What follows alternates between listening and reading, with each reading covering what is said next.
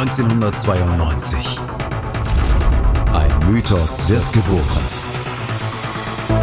Na Bravo. Der offizielle Bravo Hits Podcast auf meinmusikpodcast.de.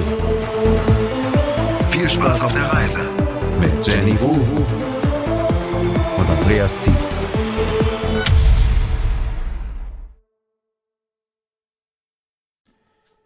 Ich will, dass ihr zur Rhythmusattacke wiederkommt. Dass ihr euch wie die Irren auf die Tanzfläche stürzt. Ich will, dass ihr zur Rhythmusattacke wiederkommt und mit voller Wucht herbeieilt.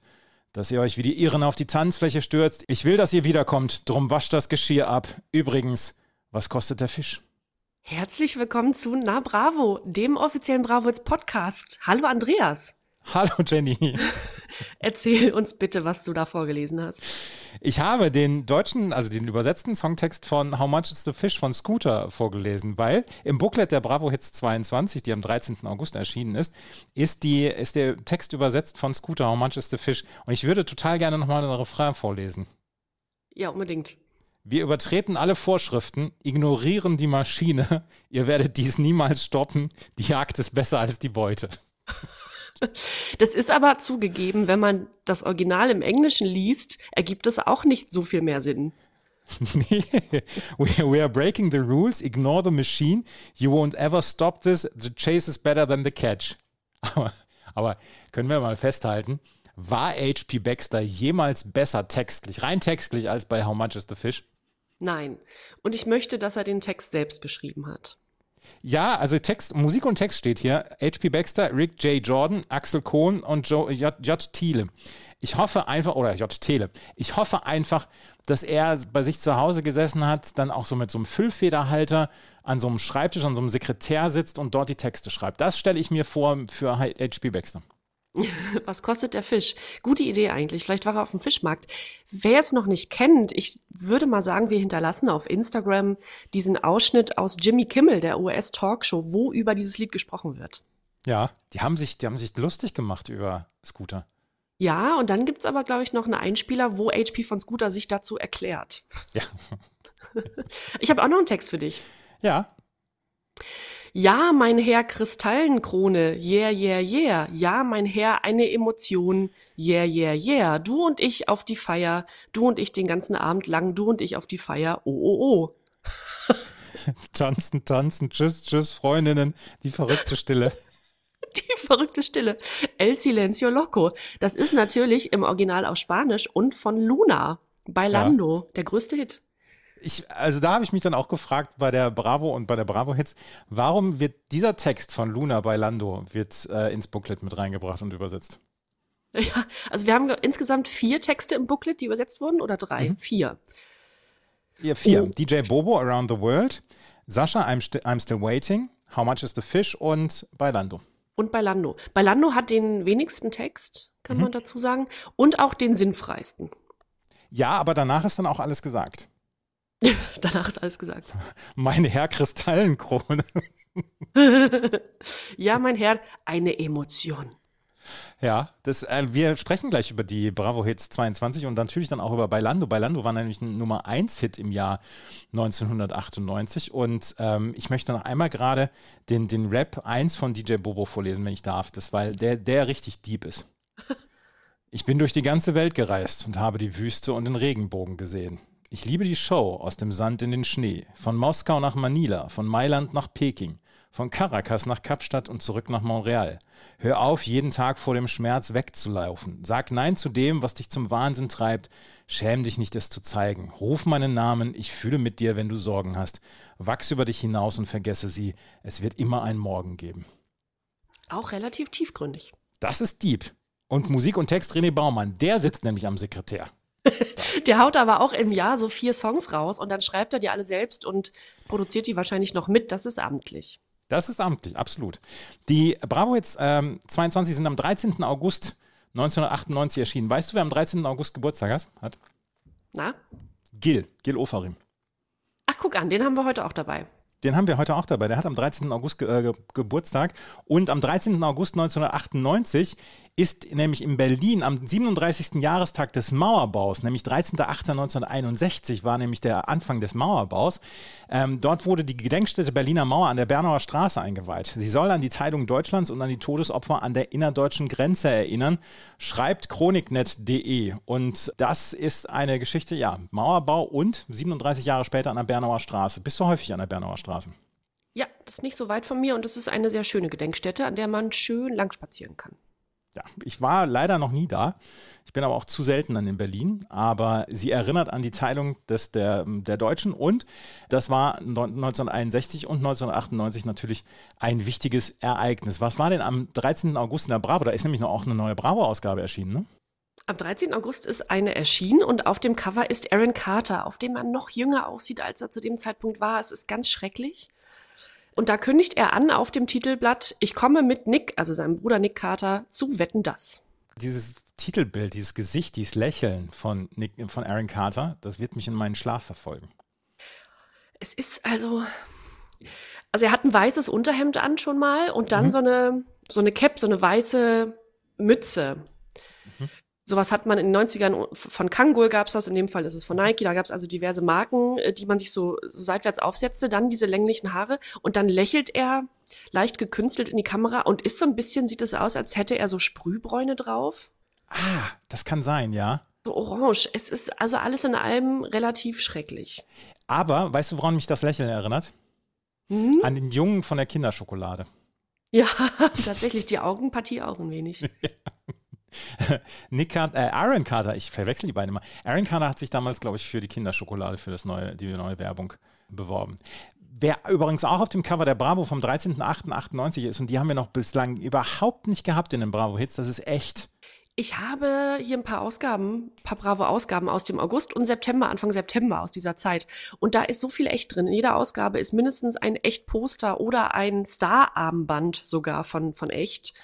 Das ist Wahnsinn, die hatten wir noch nicht bisher. Da, da, möchte ich doch hoffen, dass wir irgendwann auf der Bravo The Hits 98 dann noch was haben, beziehungsweise auf der 23 oder 24. Aber bislang sind sie komplett unterrepräsentiert. In der Ausgabe 34 in der Woche danach übrigens gibt es Starherzen versilbert mit über 50 Starmotiven. Blümchen, wem gehört dein Herz? Und da ist dann äh, Kim Frank von Echt drauf. Richtig. Da gibt es also ein Starherz mit, mit Kim Frank und in der nächsten oder übernächsten Ausgabe, die ich hier auch liegen habe, gibt es ein Star-Armband, ebenfalls mit allen Echtmitgliedern. Ist der Wahnsinn.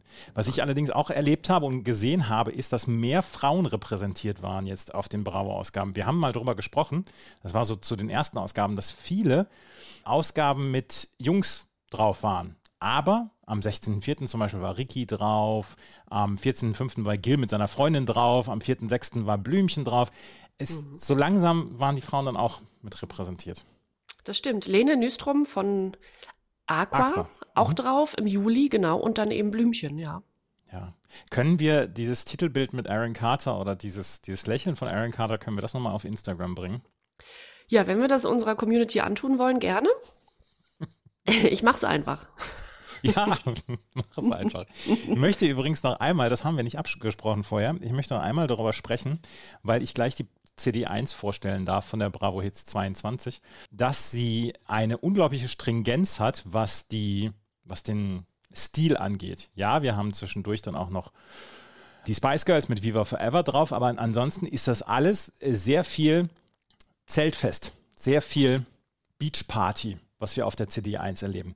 Und ich habe dir sonst immer die, die, Diskos in Ostwestfalen vorgestellt und jetzt möchte ich dir einmal noch gerade erzählen, wie die Zeltfeste bei uns früher ablaufen. Und vielleicht waren sie dann da, wo du gewohnt hast damals, auch nicht groß anders, aber diese Zeltfeste mit den Mixgetränken für eine Mark 50 oder für zwei Mark und dann immer diese Musik dann dazu mit Luna, mit, äh, den, mit Sash, mit den Wenger Boys, mit Lamar oder Bellini, das war sehr, sehr, sehr berühmt bei uns. Das war ein Zeltfest, das Kranzreiten zum Beispiel in Halen, in Hinterberg, also das Wiengebirge trennt vorm Berg und hinterm Berg, das muss man dazu sagen dann noch. Und ähm, wir haben immer von hinterm Berg gesprochen, wenn wir dann da über den Berg, über das Wiengebirge mussten. Und da war das Hader Kranzreiten, das war ganz groß. Und da gab es dann immer ein Zeltfest am Samstagabend. Und da rückte die Dorfjugend von überall an Und da wurden dann diese Mixgetränke verkauft. Da gab es diese Musik, diese, diese Dance-Musik.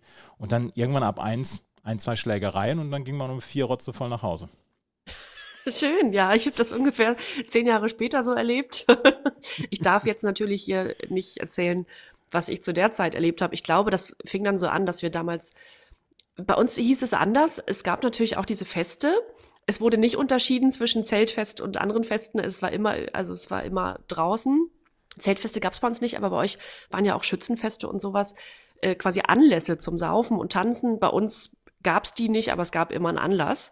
Und ich glaube, da hat man dann so als Gruppe, damals wir als so 12-, 13-Jährige, haben wir dann, glaube ich, die ersten Male dann schon den älteren Geschwistern gesagt, oh, können wir mal so einen Schluck hier vom Sangria abbekommen oder so. Mhm. Stichwort Sangria aber auch gut, weil ja die CD1 wirklich nur aus so, also viel äh, Latino-Dance besteht, Latin Dance, also so, so angehaucht. Ne? Wir hatten ja gerade schon über Luna bei Lando gesprochen und so. Das ist alles so ein bisschen Sommerurlaubsmusik.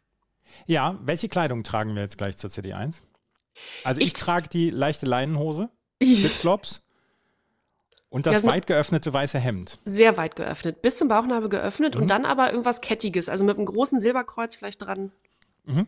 Das trage ich jetzt gleich. Und bitte natürlich braun gebrannt.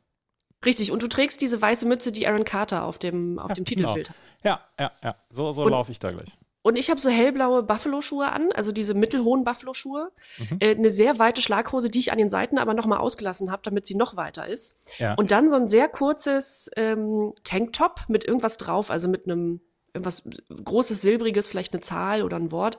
Äh, Bauchnabelpiercing.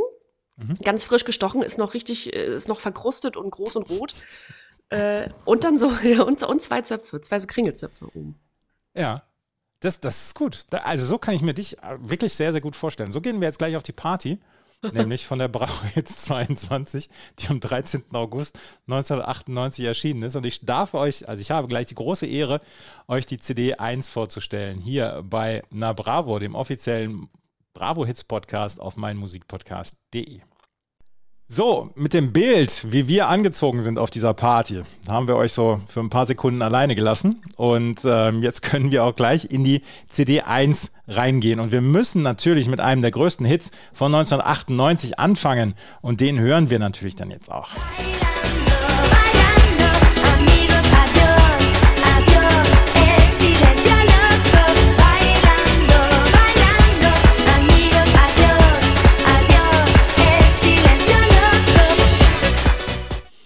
Bailando von Luna ist einer der größeren Hits der 90er Jahre, oder? Absoluter Riesenhit. Und wusstest du, dass das eine Coverversion ist? Nein, erzähl mir mehr. Es ist, es ist eine Coverversion, nämlich von Paradisium. Die haben das nämlich auf ihrem Debütalbum 1996 schon veröffentlicht. Da war es in Belgien ein relativ großer Hit. Allerdings von Belgien nach Deutschland schwappt ja nichts rüber. Das, das ist ja, also da liegt ja viel zu viel Land zwischen. Und 1997 wurde es dann sogar ein äh, Hit in Skandinavien, Norwegen, Dänemark, Finnland und in Frankreich wurde es dann auch ein Hit. Allerdings noch von Paradisio. Und dann hat 1998 das ähm, Mitte der 90er gegründete Duo Luna, damals mit Marie-José van der Kolk, die wir heute noch als Luna kennen, und äh, DJ Sammy, haben dieses, diesen Song nochmal gecovert. Und die beiden Songs hören sich relativ ähnlich an. Auch das können wir nochmal auf Instagram bringen. Diese beiden Versionen so ein bisschen nebeneinander stellen. Und da merken wir, da ist jetzt also nicht viel künstlerische Freiheit ausgenutzt worden. Die beiden Songs hören sich relativ ähnlich an. Und dieser Song ist dann in Deutschland so richtig durch die Decke gegangen. 24 Wochen in den deutschen Charts. Auf Platz 1 ist er gelandet im äh, Juli 1998, auf Platz 3 in Österreich, auf Platz 1 in der Schweiz und in den Niederlanden nochmal auf Platz 13. Hat, glaube 400.000 Singles verkauft und war ein Duo, wie gesagt, von DJ Sammy und äh, Marie-José van der Kolk. Äh, die beiden haben sich kennengelernt, waren dann auch ein Paar, waren dann auch verheiratet und 2008, als die beiden sich getrennt haben, hat dann van der Kolk dann alleine weitergemacht und ist natürlich dann auch heute noch auf Bravo-Hits-Partys etc. und auf 90er-Partys ist sie immer noch sehr, sehr aktiv. Und das war damals ein Riesenhit für ja, Luna damals der Durchbruch. Sie war ja vorher schon bei DJ Sammy als Charisma als Sängerin dann verpflichtet worden. Wir hatten, glaube ich, auch einen Song von Charisma oder von DJ Sammy featuring Charisma hatten wir schon mal bei den Bravo Hits. Und ja, bei Lando war dann dieser Riesenhit, aber ist eine Coverversion. Das ist eine ernüchternde Nachricht für mich gewesen. Dass es eine Coverversion ist, das stimmt. Mhm. Ich habe noch was für dich, was Schönes, wovon du noch nichts weißt. Das schicke ich dir mal und das schicken wir dann auch der Community auf Instagram.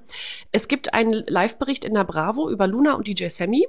Und da gibt's also einen Ausschnitt von ihrem Maskottchen, das die immer mit auf ihre Auftritte genommen haben. Wie wir ja wissen, darüber haben wir schon gesprochen, waren Luna und DJ Sammy auch verheiratet zu dem Zeitpunkt. Mhm. Und die hatten so ein Maskottchen, das war so ein kleiner, ja, so eine Art Gnom oder sowas, so eine nackte Babypuppe mit einem geschlossenen Auge und so einer Windel um und das war deren Maskottchen. Davon gibt's ein Foto in der Bravo. Und wenn dir das Titelbild von Aaron Carter schon Albträume einjagt, dann möchte ich nicht wissen, was das mit dir macht. Da schicken wir unsere Followerinnen und Follower auf Instagram, schicken wir den schlechten Schlaf. ja. Luna Bailando, ein Riesenhit. Ein Riesenhit war auch der nächste Song. Und den muss ich jetzt auch nochmal anspielen, weil wir haben am Anfang dieser Bravo jetzt 22, da geben sich die Riesenhits dabei die Klinke in die Hand. Viva forever.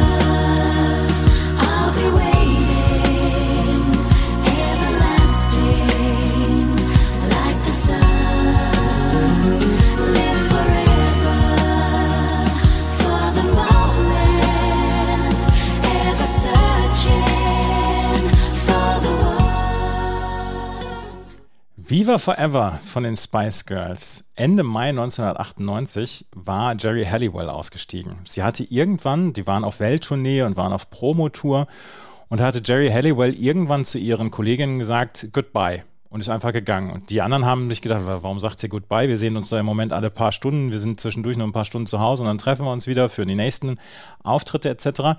Und dann hat sie am nächsten Tag gesagt, nein, ich bin aus der Band ausgestiegen. Und das war wohl knallauf Fall. Dann sind die verbliebenen Spice Girls sind dann noch, ich glaube, bei Top of the Pops aufgetreten und äh, haben dann den, die neue Single Viva Forever damals vorgestellt und haben dann noch gesagt, ja, Jerry fühlt sich nicht wohl, die ist krank und so weiter. Und dann haben hinterher dann auch alle gesagt, ja, eigentlich haben wir gedacht, ja, die nimmt sich jetzt ein paar Tage Auszeit, kommt dann aber wieder. Nee, Jerry Halliwell war zu dem Zeitpunkt ausgestiegen und das war dann auch der Vorläufer dazu, dass sich die Band dann irgendwann getrennt hat. Wir haben ja zwischendurch dann nochmal den einen oder anderen Auftritt von denen gesehen, also 2012 zum Beispiel bei der Schlussfeier von Olympischen Spielen, den Auftritt fand ich damals ziemlich toll. Aber das war damals der Ursprung, wie diese Band dann sich dann am Ende aufgelöst hat oder sich getrennt hat. Viva Forever war dann ja so ein bisschen das Vorzeichen, so ein bisschen wie Take That, oder? Take That hatten man Back for Good, dass die so, so, ein, so einen unheilschwangeren Song hatten und dann damit abgetreten sind und bei denen war es Viva Forever. Ich finde, das ist eine ziemliche Koinzidenz. Ja, das stimmt. Und Jerry war ja bei Viva Forever noch bei, die hat das ja noch mit eingespielt, ne? Mhm. Und ich glaube, in dem Video, da war noch nicht so, da war sie, ich glaube, schon auf dem Sprung und das ist ja auch zum Teil animiert und da hat man sie noch, also Jerry Halliwell dann noch animiert, so als genau. so kleine, so als bienenartige Figur oder sowas, ne? Aber ja, ja, das war dann der Anfang vom Ende.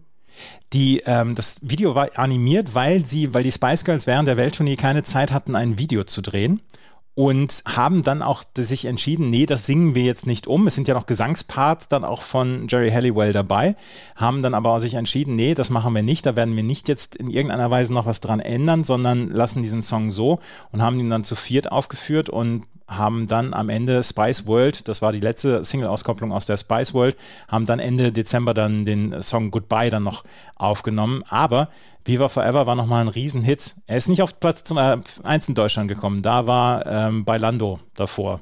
Aber auf Platz 4 in Deutschland 22 Wochen goldene Schallplatte hat er geholt. In der Schweiz auf Platz 3 auch goldene Schallplatte und in Großbritannien natürlich Nummer 1, 16 Wochen, über eineinhalb Millionen Single, Singles sind davon verkauft worden. Und Viva Forever, ja, der Abschiedssong von den Spice Girls, den kann man schon noch immer hören, oder? Wir werden ihn vielleicht sogar noch hören. Ach, wir werden ihn vielleicht sogar noch hören. Auf der 3 haben wir auf der Bravo jetzt äh, 22 Sash featuring Tina Cousins, Mysterious Times. Ähm, über Sash hatten wir schon gesprochen und Tina Cousins war ähm, als Sängerin quasi als, als Vorsängerin dann dabei. Ähm, sie war äh, oder ist eine englische Sängerin, Songwriterin und ein früheres Model und sie hatte selber fünf Singles in den Top 20 der UK Singles Chart zum Beispiel und dann diesen Song ähm, mit Sash featuring Tina Cousins Mysterious Times und dieser Song ist in Deutschland, da muss ich gerade gucken, auf Platz 17 am Ende gekommen. In Island auf Platz 22. Auch Island hat nicht unbedingt an diesen Song geglaubt, aber ähm, insgesamt war es dann noch ein relativ erfolgreicher Song. Da können wir allerdings trotzdem dann so ein bisschen drüber gehen. Auf der 4 zum ersten Mal bei den Bravo Hits und nicht zum letzten Mal die Venga Boys. Irgendwie sind die Venga Boys so ein bisschen das Pseudonym für diese Tanzpartys, finde ich. ähm, ich wurde von, also im Freundeskreis, ganz häufig gefragt, also von denen, die jetzt vielleicht auch nicht so häufig unseren Podcast hören, äh, wann kommen endlich die Wenger Boys? Ja, die kommen mit der Bravo jetzt 22. Das ist ein relativ kurzlebiges Phänomen, die Wenger Boys, aber wir haben sie auf ein paar CDs und jetzt die Wenger Boys äh, mit Up and Down hatten sie ihren ersten Hit und der ist in Deutschland, ja, nicht durch die Decke gegangen, aber auch auf Platz 12 gewesen. In Kanada zum Beispiel war auf Platz 4, in Irland auf Platz 3, in den Niederlanden auf Platz 5, in Schottland auf Platz 2, in den UK Dance Charts auf der 1, die Venga Boys, äh, eine niederländische Eurodance-Band. In Amsterdam sind sie gegründet worden, 1997 halt bekannt geworden.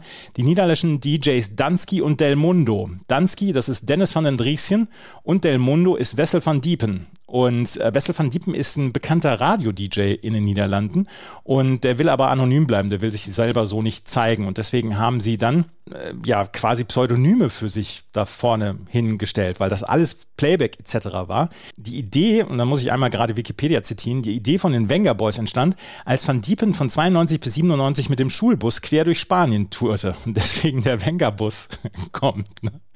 Im Sommer baute er sein Equipment an den verschiedensten Stränden Spaniens auf und veranstaltete illegale Strandpartys. Die Partys endeten damit, dass die Guardia Civil einschreiten musste. Und 1996 wurde Kim Sassabone als Frontfrau engagiert, Rachel Carpenter, Olivia Ovington als Background-Sängerin und die haben dann in den Videos dann gespielt. Und erst hatten sie Hits nur in den niederländischen Charts und Up and Down war der erste ja, war der erste Hit, mit dem sie international erfolgreich war. Und dann 1999 kam dann natürlich Boom, Boom, Boom, Boom. Das werden wir dann auch noch erleben. Aber das war der erste Hit und alle Auftritte erfolgten mit Vollplayback. Und dieser äh, aus, dem, aus dem Song Up and Down, ähm, der Tintin Out Remix des Songs, der wurde in Cheers Belief übrigens gesampelt. Und dieser Wu, diese Wu-Voice, also die Wu-Stimme, ist gesampelt von Crash Goes Love von Lolietta Holloway. Also, da sind auch Samples genutzt worden und dieser Song hat durchaus ähm, Dinge noch nach sich gezogen, wie Samples in Chair-Songs. Chair hatten wir auch noch nicht, ne? Chair kommt auch noch. Hatten wir noch nicht. Mhm. Ja, irgendwann in den nächsten Tagen. Der nächste Song, da müssen wir mal wieder reinhören, weil die meisten von uns, von euch denken sich, Mensch, das, das kenne ich doch aus dem Fußballstadion.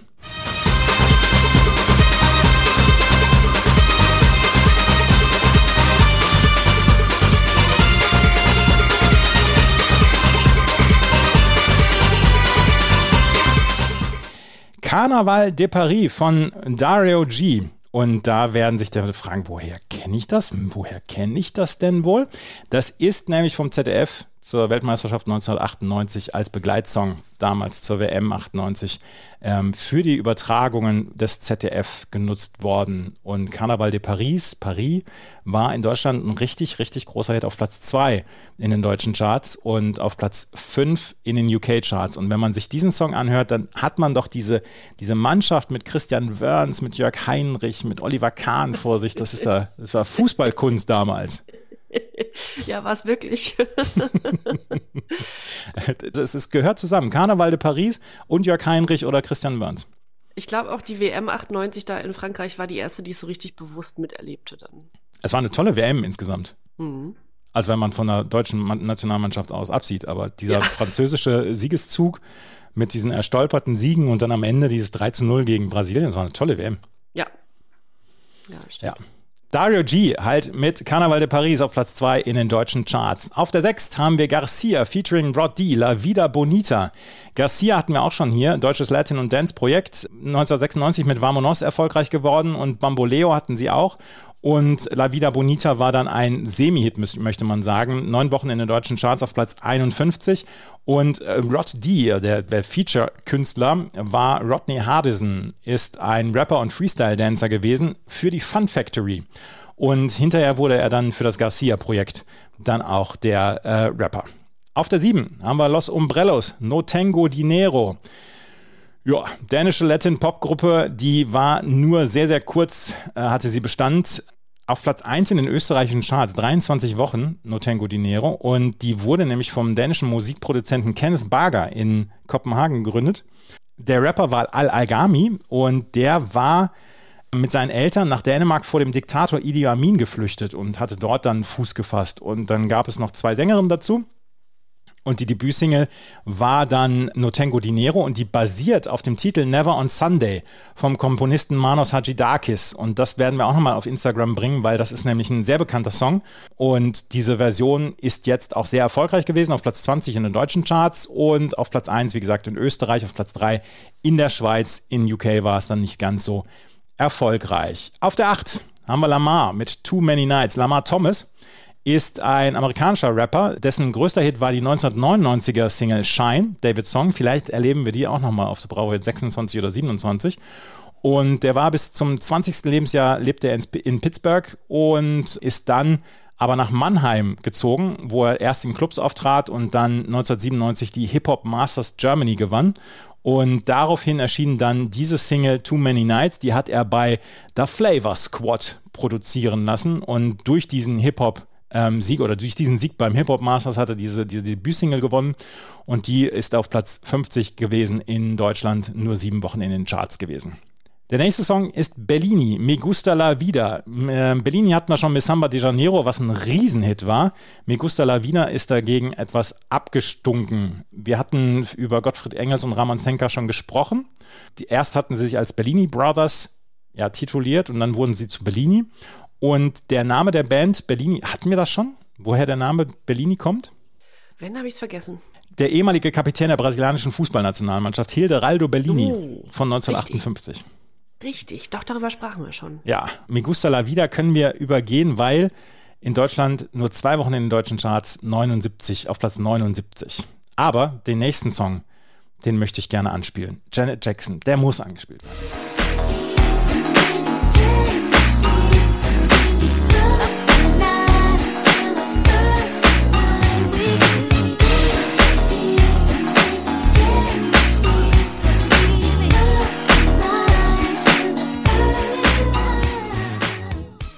Janet Jackson, zu dem Zeitpunkt relativ berühmt und sehr, sehr weit oben, hat mit diesem Song aber keinen großen Hit gelandet. Go Deep von ihrem sechsten Studioalbum The Velvet Rope. Es wurde von gesungen oder geschrieben und produziert von ähm, Janet Jackson, Jimmy Jam und Terry Lewis. Und Rennie Elizondo Jr. hat dann noch den Song geschrieben. Und zwar die vierte Single von diesem Album, The Velvet Rope, am 15. Juni 1998 veröffentlicht von Virgin Records ein äh, Song, in dem es darum geht, dass Janet Jackson zu einem Club äh, fahren möchte, sich einen Mann holen möchte und den Mann dann stöhnen und schreien lassen möchte. Mhm. Janet. du. Da war einiges verrucht bei ihr. Du wildes Ding. Ja, wirklich. War das, das weißt du vielleicht besser, ein Titelsong aus einem Film, weil der mir, also jetzt ratterte das gerade so und ich habe überlegt, woher ich den kenne. Also natürlich kenne ich den Song, aber war der aus irgendeinem Film? Das weiß ich jetzt auch nicht. Go Ich habe den Song, ich, ich, ich habe den Song gekannt, aber ich weiß nicht, also ich habe jedenfalls nichts, ich habe nichts gefunden, wo man sagen würde, das ist aus dem Soundtrack. Ne? Aber insgesamt ist der Song eigentlich ganz cool und ist ja auch für, für so ein, für einen Sommersong ist das ja eigentlich relativ cool alles. Aber da geht es zur Sache, textlich. Ja, da, da hatten wir ja schon einige Exemplare hier. Ich glaube, der kann da ganz gut mithalten. Wie viele Mixgetränke haben wir zu diesem Zeitpunkt zur Nummer 10 der CD1 schon getrunken? Drei und wir haben also schon drei Ananas mitgegessen, weil die ja immer an so Cocktails mit dranhängen. Uns geht es also noch ganz gut ja, aber wir geben damit an, dass man ja auch Obst essen muss, damit man gesund lebt und so weiter. Richtig. Und da ist dann so eine halbe Flasche Blue Curacao noch mit drin, egal. Runter damit. ja, aber immer Obst dabei essen, ne? So. So nämlich. Aber schön, dass, dass, wir, dass das so ein bisschen aufgelockert wird jetzt von Janet Jackson. Ja, absolut. Absolut. Und ähm, da haben wir uns auch, also ich habe mich relativ gut dazu bewegt auch. Ja, sicherlich. Ja, klar. weiß, weiß nicht, was es dazu jetzt zu lachen gibt finde es immer, ich finde es immer ganz sympathisch, wenn man über sich selbst sagt, nee, da habe ich mich richtig gut zu bewegt. ja. ja, das ist, äh, ich kann es einfach nicht anders sagen. Ich habe ich hab mich extrem gut dazu bewegt. Ja, lass uns lieber weitermachen. E Echo Beats Maskenada ist nur in den Niederlanden in den Charts gewesen, sieben Wochen lang auf Platz 63. Da hat nämlich ähm, Hitparade CH, wir müssen jedes Mal Hitparade CH einmal erwähnen wenigstens, hat geschrieben, da gab es wahrhaftig schon bessere Versionen als diese aufgemotzte Nike-Reklame. Tatsächlich Nummer 10 in Großbritannien im Sommer 98 und das Original ist von Jorge Ben aus dem Jahr 1963 Maskenada und war dann im Sommer 98 ein Chartshit in den Niederlanden und in Großbritannien. Auf der 12 haben wir Dons featuring Tokotronic, Pump Up the Jam. Und da dürft ihr jetzt gerne sagen, was, was, was, was, was, Pump Up the Jam, das ist doch viel, viel älter. Ist er auch. Ist der Song von Technotron, äh, von Technotronic, ich habe hier bei meinen... ich wurde kurz hellhörig. Jetzt stelle ich mir eine Kollaboration zwischen Dons und Tokotronic vor. Pump up the Jam, äh, nie wieder Krieg. ja. Also, jetzt möchte ich aber auch diese Kollaboration. Ne? Wir sind hier nicht in Seattle, Dirk, featuring Dons oder so. Das ist super. Dons featuring Technotronic, natürlich. Dons bürgerlicher Name Oliver Gödige, deutscher Haus-DJ und Musikproduzent. Und die Debütsingle von Dons, das nämlich übersetzt heißt, oder, oder das ist die Abkürzung für Designer on Sound, ähm, hatte erst mit Drop the Gun einen Single-Hit und war damals die erste Single-Veröffentlichung des äh, Labels Contour Records. Und Pub am The Jam war eigentlich ein Hit aus dem Jahr 1989 von Technotronic, nicht Tokotronic, von Technotronic. Und war damals schon ein Hit und wurde dann 1998 dann ja wieder wiedergebracht. Und ich weiß nicht, ob es diese, diese dieses Reissue, diese Coverversion halbwegs braucht, weil in Deutschland ist es relativ untergegangen auf Platz 25 in deutschen Charts. Und ansonsten, ja, weiß ich nicht. Es gibt 15 verschiedene Versionen von Pump Up the Jam. Ich habe nachgeguckt bei Wikipedia, es gibt einen Pump Up the Jam 05, es gibt einen Pump Up the Jam 16, es gibt einen Pump Up the Jam 95, 198. Es wurde immer wieder neu aufgegossen und ich weiß nicht, ob das den Song besser macht, weil die Originalversion finde ich eigentlich ganz cool. Die fanden wir richtig gut, ne? Ja. Aber äh, ich würde auch sagen, das ist jetzt nicht die beste Version hier. Nee, nee deswegen können wir da auch rübergehen. Dons featuring Technotronic, Pump Up the Jam und liebe Leute von Tokotronic, falls ihr jetzt auf die Idee kommen sollten, solltet, was mit Dons zusammen zu machen, wir möchten ein paar Tantinen davon abhaben. Gerne, ist eine starke Idee, aber die hatten wir. Auf dem, der nächste Song ist Puffendorf mit Smile. Puffendorf ist ein Duo aus Köln und die haben sich nach dem gleichnamigen Ortsteil Puffendorf der Stadt Bergheim äh, benannt. Bergheim, wer kommt daher? Oh. Lulu Lu Lukas Podolski, wo wir heute schon Ach beim so. Fußballthema sind. Sehr gut. Pfaffendorf wurde 98 von Ramon Zenker und Gottfried Engels gegründet und zeitweise war dann auch Tobias Lützenkirchen an dem Projekt beteiligt und nach den ersten drei Singles wurden sie dann auch für den Dance Act of the Year dann ausgezeichnet und haben dann auch ihr erstes Album Dance City dann veröffentlicht. 2007, 2009 haben sie dann nochmal ähm, Comebacks gestartet und hatten dann auch unter anderem mit einer Coverversion von Self Control von Laura Branigan einen Erfolg. Smile war dann ein eher ja, kleiner Hit, der auf Platz 22 in den deutschen Charts kam, insgesamt 14 Wochen dort war. Und ich habe jetzt nochmal nachgeguckt hier, ich, diesen, diesen Namen Ramon Zenker und ja. Gottfried Engels, die beiden kenne ich doch. Ja, die haben wir schon gehabt. Mhm. Ja, und jetzt lese ich dir nur ein paar Projekte von den beiden vor, wo sie dann mit dabei waren. Brad Bellini, Bellini Brothers, Calvin Rotain, Dance Acid, äh, F-Action, First Patrol, Friends of Nostradamus, Fragma, Hardfloor, Interactive, Junge Junge, La Voix, La Rocca, Low Budget, Maxim, Megalomania, Mr. Medi, die haben tausend Projekte in den 90ern gehabt. Und müssen sich immer wieder neue Namen dafür ausdenken. so witzige Fantasienamen. dafür haben die eine dreiköpfige Abteilung, die sich irgendwelche Namen ausdenkt. Und einer besser als der andere. Ja, aber es ist ernsthaft, äh, den Namen Ramon Zenker haben wir schon so häufig gebracht in diesem Podcast. Ja, das stimmt. Er war wirklich. Ja, ja zuletzt Bellini, genau, ja, jetzt genau. gerade. Mhm. Er war bei allem dabei. So, Storm mit Storm, mit dem Radio Mix, ist auch mit dabei und den haben wir auch schon mal gehört. Das sind nämlich Markus Löffel und Rolf Elmer. Hm, wer sind denn Markus ja. Löffel und Rolf Elmer? Mark Spoon. Ja. äh, Mark Spoon oder Jam Spoon. Und die haben sich hier bei Storm, haben sie sich als Produzenten nur Trancy, Trancy Space Sound, Spacey Trance.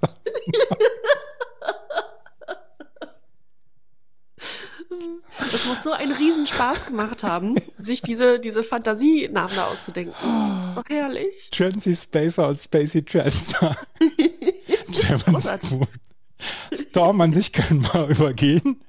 Also es ist ein Song, der, oder es ist ein Stück, was gar nicht so erfolgreich war, auf Platz 25 in deutschen Charts. Im Juli 98, ja, herrlich, veröffentlicht worden ist und äh, ja, ganz, ganz passabel Erfolg hatte, aber Markus Löffel und Rolf Elmer, Mark Spoon, Jamin Spoon, ah, standen dahinter. So, den nächsten Song, den möchte ich wieder hören und dann, da lockern sich dabei auch die Hüften auch nochmal auf.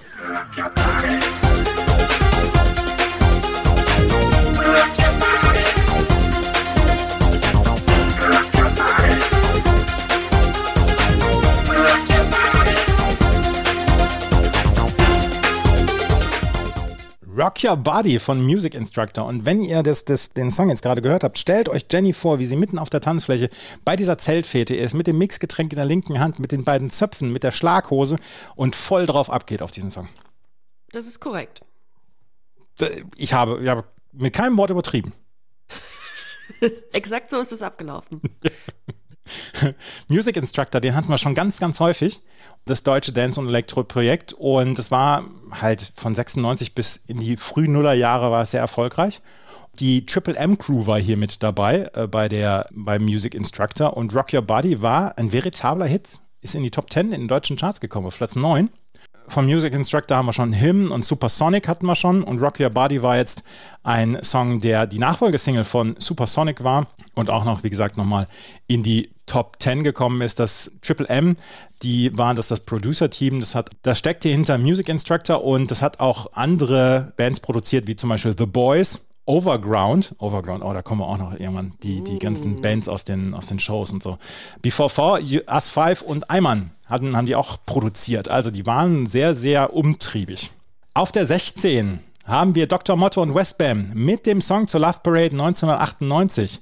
Love Parade 1998, One World, One Future, so war es nämlich das Motto. Ich bin immer noch sehr traurig, dass du nie auf einer Love Parade warst. Ja, schade, sagt mir auch gar nichts. Love Parade sagt mir gar nichts. War ein relativ großes Ereignis in Berlin damals. Du hast ja schon in Berlin gewohnt, aber da musst du, an dem Wochenende musst du halt weg gewesen sein. Ja, da habe ich noch nicht in Berlin gewohnt. ja, Lafayette, Dr. Motte und Westbam.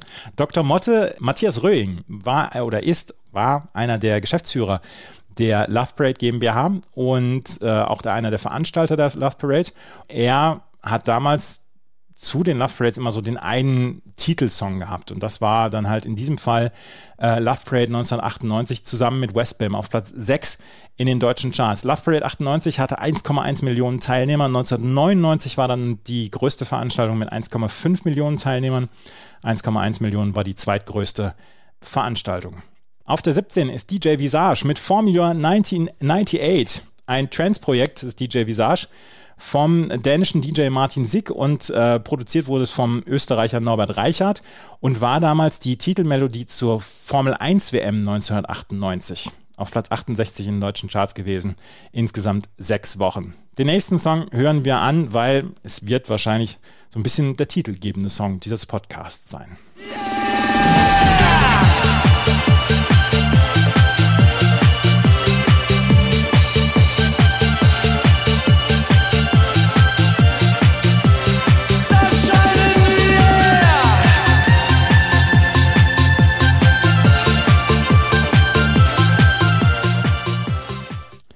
Ich weiß nicht, ob Scooter jemals besser waren. Sie haben nur einen Nummer 1 Hit gehabt in Deutschland, aber waren sie besser als bei How Much is the Fish? Nie. Nie. Wir müssen, ich muss dazu sagen, oder wir müssen mal so transparent sein, wir nehmen heute mal morgens auf. Mhm. Ne? Nehmen wir sonst äh, oft, oft abends auf, jetzt ist es morgens. Und hier stehen zwei Maler an meinem Fenster. und, äh, äh, und ich habe jetzt bei How Much is the Fish extra laut gedreht. So, das ist auch richtig so.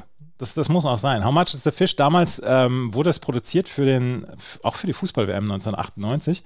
Wurde also auch der, währenddessen sehr, sehr häufig gespielt. Von Scooter natürlich. Es war die ähm, erste Single aus ihrem fünften Album äh, No Time to Chill. Und es ist äh, ein Sample draus genommen worden aus Was wollen wir trinken sieben Tage lang. Das habt ihr dann in einem Refrain dann auch gehört, die Melodie von Bots. Der Titel How Much is the Fish ist aus den Lyrics vom Song Buffalo bei der, äh, von der anglo-irischen Indie-Group Stump. Und ähm, das haben die 1986 auf ihrem Mini-Album Quirk Out schon gebracht. Also How Much is the Fish ist keine Schöpfung von H.P. Baxter. Okay, schade. Das haben wir ja ganz, ganz schön falsch angekündigt. Ja, bisschen. Na. Ja, trotzdem, trotzdem. Aber The Chase is better than the Catch ist halt schon, schon ziemlich cool. es, ist, granatig. es ist so gut. Es ist, ist eigentlich auch eine, eine Lebensmetapher. Ja, The Chase is better than the Catch. Mhm. Ja. Scooter How Much is a Fish auf Platz 3 in Deutschland. 18 Wochen war es drauf und hat eine goldene Schallplatte bekommen. Auf Platz 9 in Österreich, auf Platz, auf Platz 13 in der Schweiz. 325.000 Singles verkauft. Und wie gesagt, das ist die, also nicht die Coverversion, aber es ist halt auf jeden Fall diese Melodie von sieben Tage lang von Bots übernommen. Ach, das ist ein Highlight dieser CD. Auf der 18, äh, auf der 19 haben wir Cosmonova featuring Tanya Evans. Tanya Evans sagt euch auch was. Tanya Evans wurde als Mitglied von Culture Beat bekannt. Die haben wir auf den ersten Bravo-Hits mit dabei gehabt. Und Cosmonova wurde 96 gegründet und ähm, DJ Michael Nerich aus Nettetal wurde als Künstler bei dem Projekt mit dabei genommen, mit dazu genommen. Die erste Single war Raumpatrouille, war 1996 ein Charterfolg. Und diese Single Singing in My Mind ist dann auch auf Platz 78 in Deutschland gekommen und hat halt Tanya Evans im als, als Background-Sängerin beziehungsweise als Sängerin dabei gehabt und Tanya Evans hat eine so markante Stimme. Jedes Mal freue ich mich, wenn ich sie höre. Die mögen wir sehr gern. Die mochten wir bei Culture Beat auch schon sehr gern. Ja, ja, ja. Also die äh, hat eine ganz großartige Stimme. Wir hatten diesen einen Song, wo sie einfach über so ein, so ein Stammfeed so eine super So stoisch, ja. Ja, super. genau. Ja. Die CD1 der Bravo Hits 22 schließt ab mit Mark O featuring Cecile, The Team on Tour. Das war der offizielle Teamsong der Tour de France 1998, war allerdings kein großer Hit, nur auf Platz 54 in deutschen Charts, hat man allerdings während der Tour de France 1998 sehr viel gehört. Damit schließt die CD1 dieser Bravo Hits 22 ab. Da war schon eine ganze Menge, also bockstarker, bockstarke Songs waren da schon drauf. Ja, also alleine mit äh, Venga Boys bei Lando und Scooter haben wir hier schon richtig was weggewischt, ne? Ja, das ist, das ist, haben wir die Tanzfläche mal richtig, richtig freigerubbelt. Ne? Und jetzt werden wir gleich nämlich die Indie-Disco quasi eröffnen. Naja, nicht ganz, aber auf jeden Fall ein bisschen anders rangehen. Wir haben wieder so zwei thematisch verschiedene CDs. Und die zweite CD wird gleich Jenny vorstellen, hier bei Na Bravo, dem offiziellen Bravo Podcast auf meinmusikpodcast.de. Jenny und ich sind noch ganz verschwitzt jetzt von der Tanzfläche runtergekommen und jetzt schauen wir den anderen beim Tanzen zu. So ist es. Die CD2 ist, ähm, ist ganz anders und jetzt müssen so ein bisschen diese Plastikpalmen weggeräumt werden und der Sand, Sand weggebürstet, denn jetzt wird's amtlich und ich glaube, jetzt wird's langsam dunkel und die Scheinwerfer werden aufgestellt. Jetzt kommen mal ein paar andere Bands und wir starten die CD2 mit einer sehr erfolgreichen Coverversion eines sehr erfolgreichen 80er-Hits, nämlich Stripped von, in, in diesem Fall, Rammstein. Und äh, natürlich ist uns die Originalversion von Deepish Mode bekannt, mir sogar bekannter. Und ich wusste ehrlicherweise nicht, dass Rammstein die so populär gecovert haben, äh, bis ich dann das Video sah. Ja, darüber sprechen wir gleich noch. Und Stripped haben Deepish Mode in meinem Geburtsjahr 1986 veröffentlicht und landete damals auf Platz 4 der deutschen Charts. Und Rammstein haben es wie einige andere Bands davor und danach auch noch gecovert. Und allerdings war die Version zuerst auf dem Deepish Mode Tribute Album For the Masses enthalten, wurde dann aber nochmal von Rammstein veröffentlicht. Zunächst als Live-Version und dann drehten sie noch ein Video dazu. Und das wird bis heute relativ kritisch besprochen, oder? Wird es, weil ich habe mir das Video nicht nochmal angeguckt. Ich habe mir nur den Song angehört und habe gedacht, na, weiß nicht, ob diese Version so nötig war. Ja, ist auch nicht. Und das Video ist, also es ist höchst umstritten. Es zeigt äh, nämlich Originalaufnahmen von Leni Riefenstahl. Ach ja, ah, ich, ah, ich erinnere mich. Ja, ja, ja, es ist richtig. Und es ist immer noch mal Thema. Es ist äh, also Aufnahmen aus 1936 von ihrer Dokumentation Olympia über die Olympischen Sommerspiele in Berlin. Naja, und mittlerweile ist auch bekannt, dass selbst die Band sich mit dem Video schwer tut. Also Till Lindemann, der Frontsänger, behauptete mal, das Video zwar immer noch geil zu finden, in Anführungszeichen, aber gibt auch zu, dass, dass sie da eine Grenze überschritten haben. Und ich finde aber, die Band hat das hat's nicht davon abgehalten, weiterhin mit diesem Image zu spielen. Das ist also schon so viele Jahre her, aber das wurde sehr falsch verstanden und sie hätten es auflösen können, haben es aber nie gemacht. Und wir hatten ja schon über Rammstein gesprochen und in welchem Zwiespalt du dich ja auch mit der Band mhm. befindest, Andreas, oder? Ja, ja. Den einen oder anderen Song habe ich immer gedacht, ja, vielleicht ganz cool und die Show ist sicherlich wirklich überragend und ganz viele Leute sagen dann auch, ey, du musst ein Rammstein-Konzert mal erlebt haben und so weiter.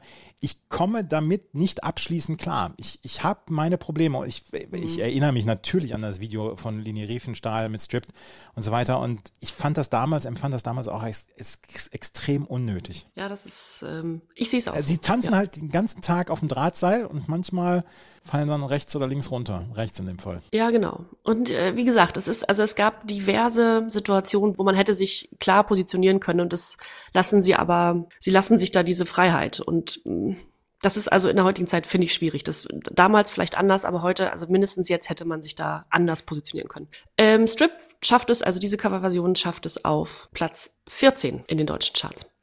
Ein ebenfalls deutsches Projekt, das wir noch gar nicht in diesem Podcast besprochen haben, hören wir jetzt. Wann kommt die Flut, kommt die Flut, dann kommt sie Flut. Wann kommt die Flut, dann kommt sie fort. In ein anderes großes Leben wird mit ein Song, der die Zeit widerspiegelt, oder? Ja, ja, absolut. Also ich will es vorweg sagen, ich habe diesen Song 1998 quasi nur gehört. Nur gehört. Nur. Du und sehr viele andere offenbar. Ich und sehr viele andere. Auch das gebe ich jetzt von vornherein zu, ist mein Lieblingssong von dieser kompletten Doppel-CD. Ach toll, das hätte ich jetzt gar nicht gedacht. Mhm. Ja, spannend. Ja, es sind also Witt und Heppner nannten die sich mit Die Flut, Joachim Witt und Peter Heppner. Äh, Heppner vor allem mit seinem Projekt Wolfsheim erfolgreich und war es zu diesem Zeitpunkt bereits. Und Joachim Witt, der auch Sänger ist, ähm, vor allem aus der NDW-Zeit bekannt. Ne? Größter Hit war 1981, glaube ich, Goldener Reiter. Ja, Joachim Witt. Und der war, äh, sagen wir mal, Fan äh, von Wolfsheim und suchte den Kontakt zu Peter Heppner.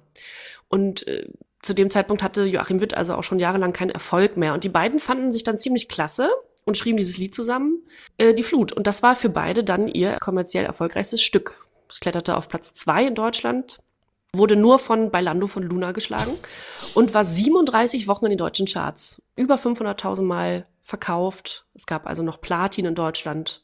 Und äh, ja, die Single wurde zuerst in Deutschland veröffentlicht und dann nochmal im gesamteuropäischen Raum. Und dann holte sie auch nochmal in den österreichischen Charts Platz 12 und in der Schweiz die 24. In Interviews 20 Jahre nach dem Erscheinen von Die Flut sagt Peter Heppner, dass sie der Erfolg förmlich überfahren hätte und dass sie also ihre weiteren Projekte wie Wolfsheim zum Beispiel ganz anders timen mussten. Mhm. Weil die Flut so lange in den Charts war. Und die anderen Mitarbeitenden bei Wolfsheim zum Beispiel sollten wohl sehr genervt gewesen sein davon. Die mussten also alles andere so ein bisschen auf die lange Bahn schieben, weil die Flut so erfolgreich war. Und Heppner und Joachim Witt haben tatsächlich dann nochmal ein zweites Lied zusammen aufgenommen. Das war 2018, also kürzlich, zum 20-jährigen Jubiläum von Die Flut. Und das war der Song Was bleibt. Der erschien dann auch auf einem Album, nämlich auf Heppners drittem Soloalbum und feierte seine Premiere auf dem Mera Luna Festival in Hildesheim. Ich möchte hier nochmal festhalten, dass ich glaube, dass es keinen Sänger in Deutschland gibt, der mich so begeistern kann wie Peter Heppner. Diese Stimme, die macht mich komplett fertig. Die ist so fantastisch. Ja ich finde Peter Hettners Stimme unglaublich und frage mich, ob es eine, eine bessere deutsche Stimme geht, wenn wir Hartmut Engler auslassen. Aber das ist eine riesige Stimme und ich bin ein großer Wolfsheim-Fan damals immer gewesen und Peter Heppners Stimme holt mich einfach komplett ab. Also wirklich komplett. Ja, das glaube ich. Also dieser Song hat ja eine irre Wucht. Das liegt ja zum einen an der Atmosphäre, aber dann auch an der Stimme und so. Und ich finde auch interessant, wie Joachim Witt sich ja eigentlich rehabilitiert hat oder nochmal neu erfunden hat nach seiner Neudeutschen Welle-Zeit, ne, mit diesem Projekt ähm, was ja nur diesen einen Song hatte dann letztendlich. Aber es ist schon, also insgesamt ein sehr faszinierendes Stück. Ja. Wusstest du, dass Peter Heppner Dyslektiker ist? Nein, wusste ich nicht. Der hat immer Notenständer und ähm, Noten auf der Bühne, weil er sich die Texte nicht merken konnte, auch von Wolfsheim zum Beispiel. Ach, guck an, ja. Mhm. Hast du die live gesehen mal, Wolfsheim? Nein, leider nie. Aber die, die, treten die noch auf? Machen die noch Sachen? Ich glaube, sie haben jetzt länger nichts mehr gemacht. Äh, aber damals hier Sparrows and the Nightingales war bei, bei mir in der Schule zum Beispiel ein Riesenhit von Wolfsheim und auch die Nachfolgesingles dann, die rund um die Jahrtausendwende dann kamen und die Nachfolgeplatten, die dann ja so ein bisschen in der Bugwelle von Die Flut dann auch mit dabei waren, die waren dann ja auch sehr erfolgreich und äh, sehr bekannt dann auch.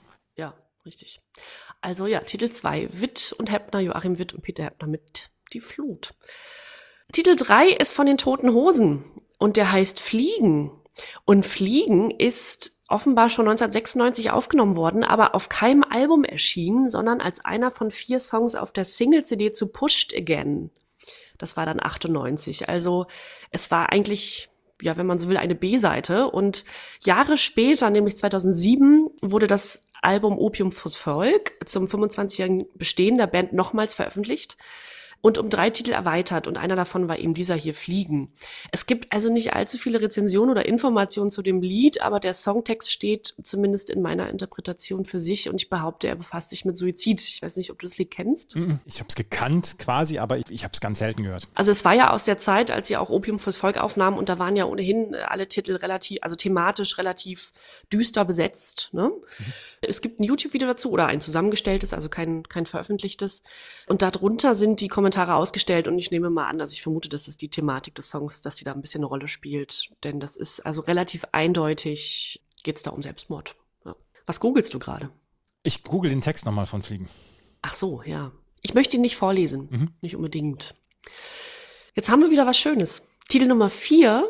Da müssen wir nämlich unbedingt mal reinhören und wir entschuldigen uns jetzt schon für den Ohrwurm. Save tonight and fight the break of dawn. Come tomorrow. Tomorrow I'll be gone, sing tonight. And fight the break of dawn. Come tomorrow. Tomorrow I'll be gone. Eagle Eye Cherry mit Save Tonight. Einer dieser Songs, die man dann wieder hört und denkt, ach ja klar, habe ich jahrelang einen Ohrwurm von gehabt, äh, dann jetzt irgendwie 20 Jahre nicht mehr und jetzt wieder, vielen Dank. Aber wird doch immer noch im Radio gespielt, oder? Ja, ich, also vom Madeira, ich höre das ja nicht so. Ja, ich auch nicht. Aber ich glaube schon. Ja. Also ich behaupte es jetzt einfach mal. Gut, das kann gut sein, ja. Der funktioniert wahrscheinlich auch noch sehr gut. Ja, klar. Ja. Eagle Eye Cherry. Der heißt ja wirklich, also gebürtig Eagle Eye Lano Cherry. Mhm. Und ist 1968 in Stockholm geboren und ist der Sohn des Jazz-Trompeters Don Cherry und der Malerin Monika Carlsson. Und Eagle Eye Cherry hat eine berühmte Halbschwester mütterlicherseits und das ist ähm, ähm, Sag schnell. Ich weiß es. Genau. Das wissen wir. Nene Cherry. Genau. Mensch. Nene Cherry. Ja. Ja. Also eine sehr musikalische Familie. Da gibt's also auch noch andere Halbgeschwister, die auch in der Musik sind. Und Eagle Eye wurde im zarten Alter von zwölf nach New York geschickt auf eine Schule von seinen Eltern. Und dort suchte er dann auch als 16-Jähriger oder ab dem 16. Lebensjahr eine Schauspielschule und blieb dann also auch in New York und schauspielerte und musizierte so ein bisschen, um sich über Wasser zu halten. Und 1997 veröffentlicht er dann seine erste Single und das ist Safe Tonight. Und die stürmt auf Platz zwei in seiner Heimat in Schweden und auch in den US-Charts richtig gut auf der 5 Platin in den USA und in Großbritannien auf Platz 6. In Deutschland landet die Single auf der 18, aber insgesamt in 20 Ländern landete Save Tonight in den Single Top 20 der Charts. Das ist schon ganz schön irre. Du kamst 1998 an Eagle Eye Cherry und an Witt Heppner nicht vorbei. Überhaupt nicht. Nee, genau, die beiden sehr unterschiedlichen Songs. Das Debütalbum zu dieser Single ist auch also überaus erfolgreich. Desireless, so heißt das gute Stück, wurde auch Gold in Großbritannien und der Schweiz, Platin in den USA und so weiter. Also damit hatte Eagle Eye Cherry dann also diesen riesen, riesen Durchbruch. Und der ist bis heute musikalisch aktiv, hatte aber seit 2014 keine Chartplatzierung mehr, keine Nennenswerte und in den letzten Jahren dann auch eigentlich nur noch in Schweden, in seiner Heimat. Ich habe mal geguckt, was der so macht und was mich persönlich sehr glücklich gemacht hat, war sein Instagram-Profil. Das ist sehr sympathisch erstmal. Da habe ich mal geschaut, der letzte Beitrag war im März diesen Jahres und da ist er mit seinem Halbbruder im Skiurlaub und das Ganze kommentierte dann seine Halbschwester Nene Cherry noch mit so cute, also so süß. Ähm, ah. Ach, und das macht einen ja irgendwie glücklich, dass die sehr lieb miteinander sind, die Geschwister untereinander. Die letzte Platte von Nene Cherry ist übrigens sehr hörenswert. Ja, kürzlich erschienen, oder? Ja. Also vor, ja, was war das? Vor, vor zwei, zwei, Jahren? Jahren mhm, ja. ja. Ja, die ist toll. Die ist Wahnsinn. Auf der 5 haben wir einen alten Bekannten, den hatten wir beim letzten Mal, glaube ich, schon, Buster Rhymes mhm. mit Jamal. Und äh, der Titel heißt There's no problem my squad can't fix. Äh, also sowas wie übersetzt. Es gibt kein Problem, was meine Crew nicht gerade rücken kann. ist eigentlich kein schlechter Song. Äh, mit einem Sample nach meinem Geschmack. Last Night a DJ Saved My Life von In Deep wurde da verwurstet und das ist auch gar nicht so schlecht. Das war auf dem zweiten Album von Buster Rhymes zu finden, When Disaster Strikes. Es war also keine Single-Auskopplung und dementsprechend auch keine Chartplatzierung vorhanden. Auf der 6 haben wir einen Song, der richtig was mit mir macht. Jay-Z mit Blackstreet, The City is Mine. Und Also das habe ich jetzt in der Vorbereitung wahrscheinlich am häufigsten von allen nochmal gehört und so und hui. Ja, also zu Jay-Z braucht man, den haben wir das erste Mal hier, oder Jay-Z? Nee, hatten wir den nicht schon mal? Ich weiß nicht. Hatten wir den schon? Aber wobei. Ich habe den Überblick verloren. Ja, ich mittlerweile auch.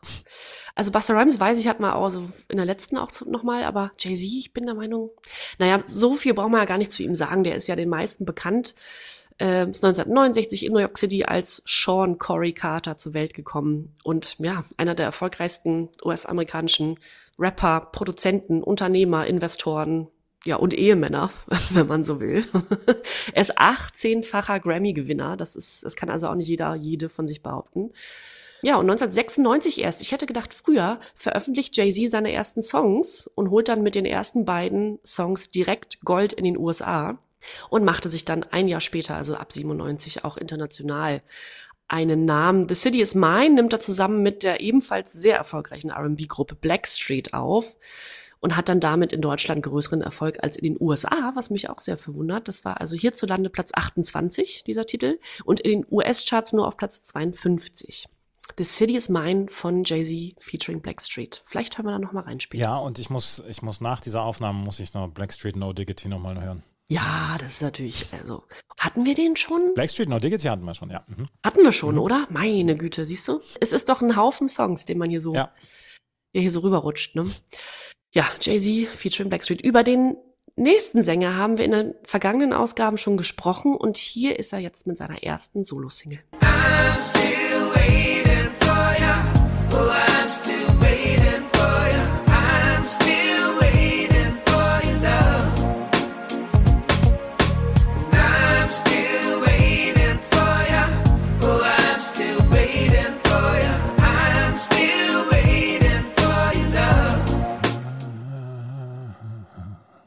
Da schnipst man so mit. Ja, höre ich daraus, dass er dir nicht so gefällt? Ach doch, das passt schon. Ich habe mit Sascha überhaupt kein Problem und das ist jetzt nicht unbedingt meine Musik, aber ich finde den ganz lustig. Ach, irgendwie, ne, Sascha? I'm Still Waiting, ja, war dann also der erste Solo-Hit von Sascha. Und ich habe jetzt auch mal so gedacht, oh Sascha, na ja, den siehst du halt ständig mal im Fernsehen und hier und da und man weiß ja irgendwie, wer der ist und so und der ist einem nicht unangenehm, das ist halt Sascha, mhm. so irgendwie ein sympathischer Kerl und so weiter. Und ich habe jetzt aber noch mal eine andere Form von Respekt entwickelt für Sascha, weil der ja schon so lange Musik macht. Also seit ich quasi also wenn ich jetzt mal von mir ausgehe, äh, seit ich so sehr bewusst Musik konsumiere und so und langsam auch einen Geschmack entwickle, macht er Musik und ist irgendwie immer noch da. So, der hat dann ja mit Dick Brave und so noch ganz andere Sachen gemacht, hat sich musikalisch immer mal wieder umorientiert, beziehungsweise dann so eigentlich ja sein, sein Ding gefunden mit, mit Dick Brave und den Backs, Backbeats oder wie hießen. Mhm. Das ist ja alles irgendwie nett, ne? So. Und es gibt hier einen dazu, einen äh, Bravo-Artikel, den ich mal kurz vorlesen will. Da geht es nämlich darum, dass sich jetzt Sascha von Young Diney trennt. Und das wird natürlich groß angekündigt mit trennt sich von Young Diney, aber die waren ja nie ein Paar. Zusammen gingen sie durch dick und dünn. Rapperin Fatima Napo alias Young Diney und ihr Background-Sänger Sascha. Seit Anfang des Jahres Young Dineys Debüt Walk on By in die Charts knallte, waren die beiden unzertrennlich, fast wie ein Liebespaar. Gymnasiastin Fatima verbrachte nach der Schule praktisch jede freie Minute mit ihrem blonden Partner. Immer nur im Doppelpack traten die beiden zu TV-Auftritten und Interviews an und teilten sich auf Tour sogar ein Hotelbett. Aha. Hallo. Können wir Sascha mal dazu befragen? ich lese jetzt nicht weiter. Da geht es also darum, dass er jetzt ja seine Solokarriere startet und äh, am Ende heißt es, trotzdem bleiben wir dicke Freunde für immer. Und ich wüsste gern, ob die beiden noch Kontakt haben. Ja, Lieber Sascha, bitte informier uns. Bitte informier uns. Finde es ein bisschen schwierig, wie die Bravo da also sowas künstlich aufbaut, äh, schlafen in einem Hotelbett und trennt sich und fast wie ein Liebespaar, weil sie nur zusammenhocken und so. Das muss ja alles nicht sein. Aber ja klar, die hatten also schon so zwei, drei relativ erfolgreiche Hits zusammen. I'm Still Waiting, dieses Solostück hier, was ich natürlich auch in Bahn-Müritz auf dem Marktplatz damals live gesehen habe. Klar. Klar, landet auf Platz 14 in den deutschen Charts, Platz 16 in Österreich und Platz 18 in der Schweiz. Also für eine Solo-Debüt-Single relativ erfolgreich. Auf der 8 haben wir einen anderen deutschen Sänger, über den wir gar nicht so lange sprechen wollen und müssen. Xavier Naidoo mit Nicht von dieser Welt. Die zweite Single-Veröffentlichung vom gleichnamigen Album Nicht von dieser Welt landet auf dem Chartplatz 19 in Deutschland. Auf der 9 haben wir den Produzenten von Xavier Naidoo, der quasi Xavier Naidoo zu richtig viel Erfolg verhalf, nämlich Moses P., Moses Pelham mit Hardreim Saga. Über Moses P. sprachen wir schon als Produzent von Sevenadu und Sabrina Setlur. Äh, da haben wir ihn ja hochgelobt. Der war seit 1993 mit der Formation Rödelheim-Hartreim-Projekt sehr beschäftigt, bevor er dann 1998 seine erste Solosingle veröffentlichte, beziehungsweise seine erste Solosingle seit 1989. Denn er hat Ende der 80er schon mal was auf den Markt gehauen. Das war aber jetzt gar nicht so hörenswert. Und dann hat er also jetzt 1998 äh, wieder solo gestartet. Und das war dann dieser Song hier, Hartreim Saga. Äh, dreht sich natürlich auch um das Rödelheim Hartreim Projekt, wie der Titel angibt. Die sind auch alle im Video vertreten und der schafft es auf Platz 44 in die deutschen Charts. Kannst du mit dem Lied was anfangen? Nicht so richtig. Ich habe jetzt eben gerade nochmal nachgeschaut, wann er Stefan Raab die Nase gebrochen hat. Das war, 19... das war ein Jahr vorher. Ja, genau, das war ein Jahr vorher. Und ja. äh, vielleicht hat er das also ein bisschen als Kickstart dann für seine Solo-Karriere dann auch genutzt. Ja, genau. Also es war nicht der glorreichste Moment von Moses P. Nee. Wirklich nicht. Auf der 10 haben wir ein Antirassismus-Projekt eines deutschen Hip-Hop-Kollektivs. Das nennt sich Rappers Against Racism mit dem Titel Key to Your Heart. Es ist also ein musikalisches Projekt, das vom Kaiserslauterner Rapper Down Low initiiert wurde. Den kennen wir ja auch schon hier aus diesem Podcast. Und die brachten insgesamt sechs Singles heraus, wovon drei in den deutschen Charts landete, dieser hier auf Platz 79. Ehrenwertes Projekt Rappers Against Racism mit Key to Your Heart. Ein von mir ganz und gar vergessener Hit aus dem Jahr 98 kommt jetzt.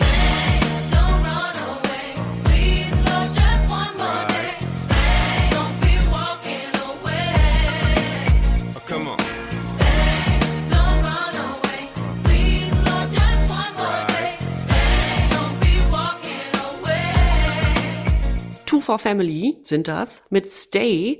Und das war ihr in Deutschland erfolgreichster Song, hat nämlich eine goldene Schallplatte und Platz 8 äh, geholt. Wusste ich gar nicht. Goldene Schallplatte für Stay. Platz 11 in der Schweiz und 24 in Österreich. Und es gibt eine, eine Rubrik in der Bar Bravo oder gab eine Rubrik, die heißt Stars der Woche. Das war immer ganz vorne.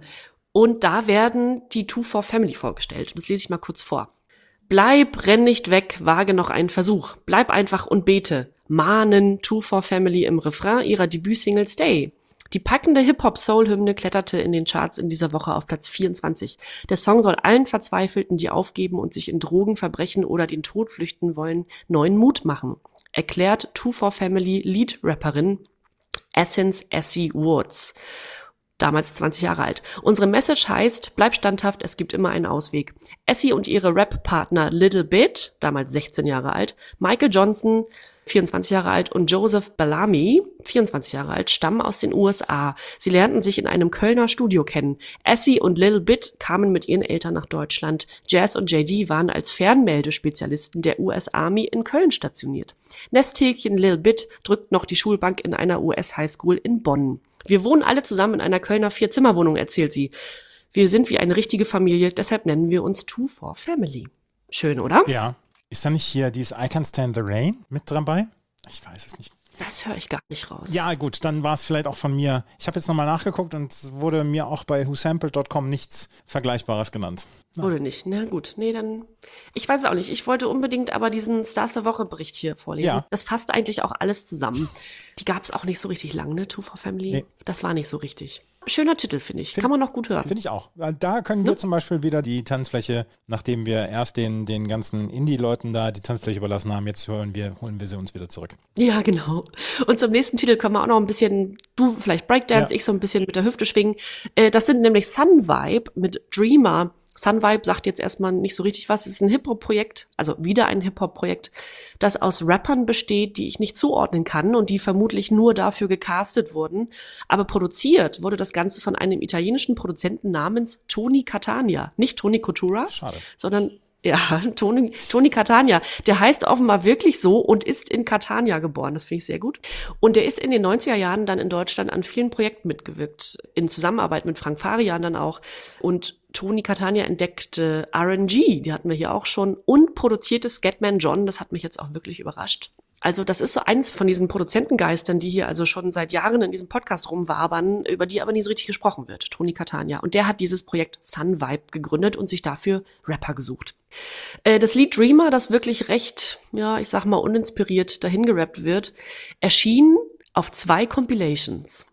Einmal auf der Bravo Hits 22, über die wir gerade sprechen, und, und jetzt kommt's, auf der Gute Zeiten, Schlechte Zeiten Volume 16 die Doppel-Duft-CD. Doppel-Duft-CD. Und das möchte ich dann auch unbedingt auf Instagram teilen. Es gab nämlich 98 eine Doppel-Duft-CD von GZSZ, limitiert, und da gibt es ein Cover zu, das, da sind die GZSZ-Schauspielerinnen und Schauspieler auf einer Strandparty und der eine hat so eine Sonnenbrille sich oben an die Stirn geschoben, eine Silberkette um und ein sehr offenes Hemd an und so ein Cocktail in der Hand mit Schirmchen. Ja, kannst du bitte mein, mein Gesicht da reinschneiden? Nicht. Ja, das mache ich. Das mache ich doch gern. Und Alexandra Neldel mit, ähm, mit so Zöpfen, mit so Rasterzöpfen. Das sieht unmöglich aus. Limitierte Auflage mit Duftproben des Original GZSZ Parfums. Inklusive Fantreff und Fanbonus-Tracks von Julian Scheunemann, Raphael Vogt, Laurent Daniels. Stark. Richtig stark. Ja. Doppelduft-CD. Ziemlich interessant, dass dieses Lied Dreamer also auf zwei Compilations veröffentlicht wurde. Auf unserer hier und auf der Doppelduft-CD von GZSZ. Ja, zu dem nächsten Medley oder wie es hier heißt, Megamix, habe ich wirklich alle Körperteile sowas von in die Luft gewirbelt, bis mir schwindlig wurde. Da müssen wir reinhören.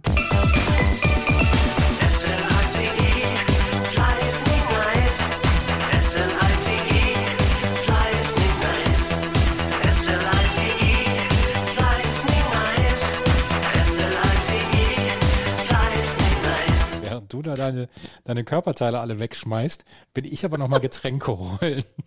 ja, genau. Weil dazu braucht man jetzt was Starkes. So ein Long Island Iced Tea. Ja, das passt jetzt, wenn man das so hört, ne, passt das ja überhaupt nicht in die Zeit 1909, äh, 1998. Und das hat ja auch einen Grund, denn diese Lieder aus dem Megamix sind aus den 80ern, wurden aber nochmal zu einem 98 Medley zusammengeschraubt. Und die kommen alle von einem Sänger namens Fancy. Und Fancy heißt eigentlich Manfred Alois Sigid, ist 1946 in München geboren. Der ist jetzt also auch schon ein bisschen was älter. Und der ist Musiker, Sänger, Musikproduzent. Und weil diese Biografie so wahnsinnig spannend ist, habe ich da jetzt gar nichts so aufgeschrieben, sondern muss mal hier diese Wikipedia-Seite bemühen, denn das ist also alles äh, wahnsinnig kurios. Fancy, da steht jetzt auch nicht sein Originalname, sondern steht einfach nur zu leben Doppelpunkt Fancy besuchte ein Gymnasium in Dillingen an der Donau und wohnte während dieser Zeit in einem Klosterinternat. Bereits während seiner Schulzeit spielte er in einer Coverband mit dem Namen Mountain Shadows, mit denen er Lieder von Cliff Richard coverte und so weiter und so weiter. Später in den 70er Jahren lernte er Frank Farian kennen und es ging so ein bisschen los mit der Musik.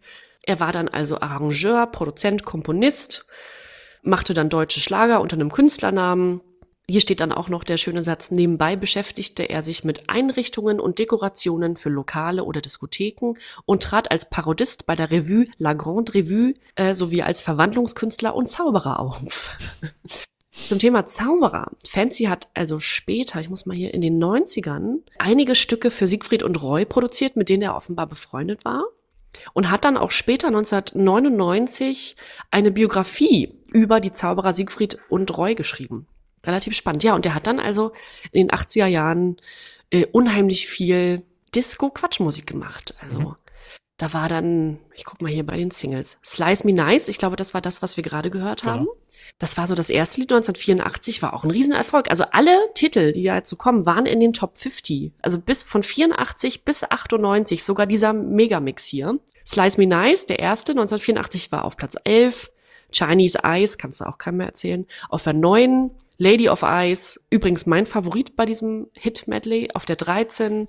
Und das jetzt hier eben, dieser Megamix, der landete dann fast zehn Jahre nach seinem vermeintlichen Karriereende nochmal auf Platz 20 in Deutschland. Wahnsinn. Und jetzt, wenn man hier guckt bei Wikipedia, ich weiß nicht, ob du die Seite aufhast, weitere Singles. Da sind irgendwie 30 Singles, die nicht, die nicht platziert sind, aber die er einfach rausgehauen hat. Der hat pro Jahr irgendwie drei, vier einfach raus damit. Und es reimte sich alles. Ja. Slice Me Nice, Chinese Ice, Lady of Ice. Ich ja. konnte mit ihm nie was anfangen. Ich kannte ihn gar nicht so. Ich, so. Mir war der überhaupt nicht, nee. Fancy war mir gar nicht bekannt. Aber da, da hat es die Knochen komplett durchgeschüttelt, ja? Ey, wie geil. Also wie dankbar bin ich, dass so schöne 80er Euro, Euro Disco Dance hier nochmal äh, aufgearbeitet wurde. Und ich muss auch auf Instagram unbedingt das Wikipedia-Bild von Fancy teilen. Da hat er so eine Leo, so ein Leo-Blazer an ja. und eine sehr schräge Sonnenbrille auf. Sieht gut aus. Ja, so sehe ich vielleicht auch in 20 Jahren aus. Das wünsche ich mir. Ich mir auch. Ja, ich würde sie gönnen. Fancy mit dem Megamix 98 ist fast mein persönlicher Favorit, aber da kommt ja noch ein bisschen was. Auf der 14 haben wir La Bomba featuring Los Primos mit Chiquitan. Ist so ein klassisch angelegter Sommerhit. Jetzt können wir die Disco-Palmen wieder aufstellen, der für die Bravo 22 produziert wurde. Und da gibt's gar nicht so viel zu sagen. Auf dem Bewertungsportal Hitparade.ch hat er eine erstaunlich positive Durchschnittsbewertung von 4,05 Punkten von 6. Das ist, das ist gut. Das ist gut, ja. Auf der 15, was wäre die Bravo-Hits ohne DJ Bobo, haben wir DJ Bobo mit Around the World. Ist einer von drei Songs, die DJ Bobo im Jahr 98 auf den Markt gehauen hat. Der hatte also auch einen Wahnsinns-Output zu der Zeit. War auf Platz 23 in den Schweizer Charts und in Deutschland auf der 55. Es gab also wesentlich erfolgreichere. Aber ich finde es schön, dass er mal wieder dabei ist. War lange nicht mal dabei, ne? War lange nicht mehr dabei, Mhm. ja. Es kamen auch schon Nachfragen. was ist denn eigentlich mit Bobo? Dem geht's gut. Ja, den geht's gut. Den hören wir noch ein paar Mal. ja. Auf der 16 haben wir die Southside Rockers mit Rock On. Das ist also weniger eine Band oder ein Act als eine Tanzformation beziehungsweise eine Breakdance-Crew, die sich 1993 in Heidelberg gegründet hat und sich dann eben auch mit Rapmusik versuchte. Und im Laufe der Zeit haben sich acht feste Mitglieder manifestiert. Man findet nicht allzu viel über die Southside Rockers, ähm, aber wenn man sich auf Discogs über sie beliest, wird als Website-Link eine MySpace-Seite angegeben. Und ich finde, das sagt schon alles. Also die machen wahrscheinlich nicht mehr viel.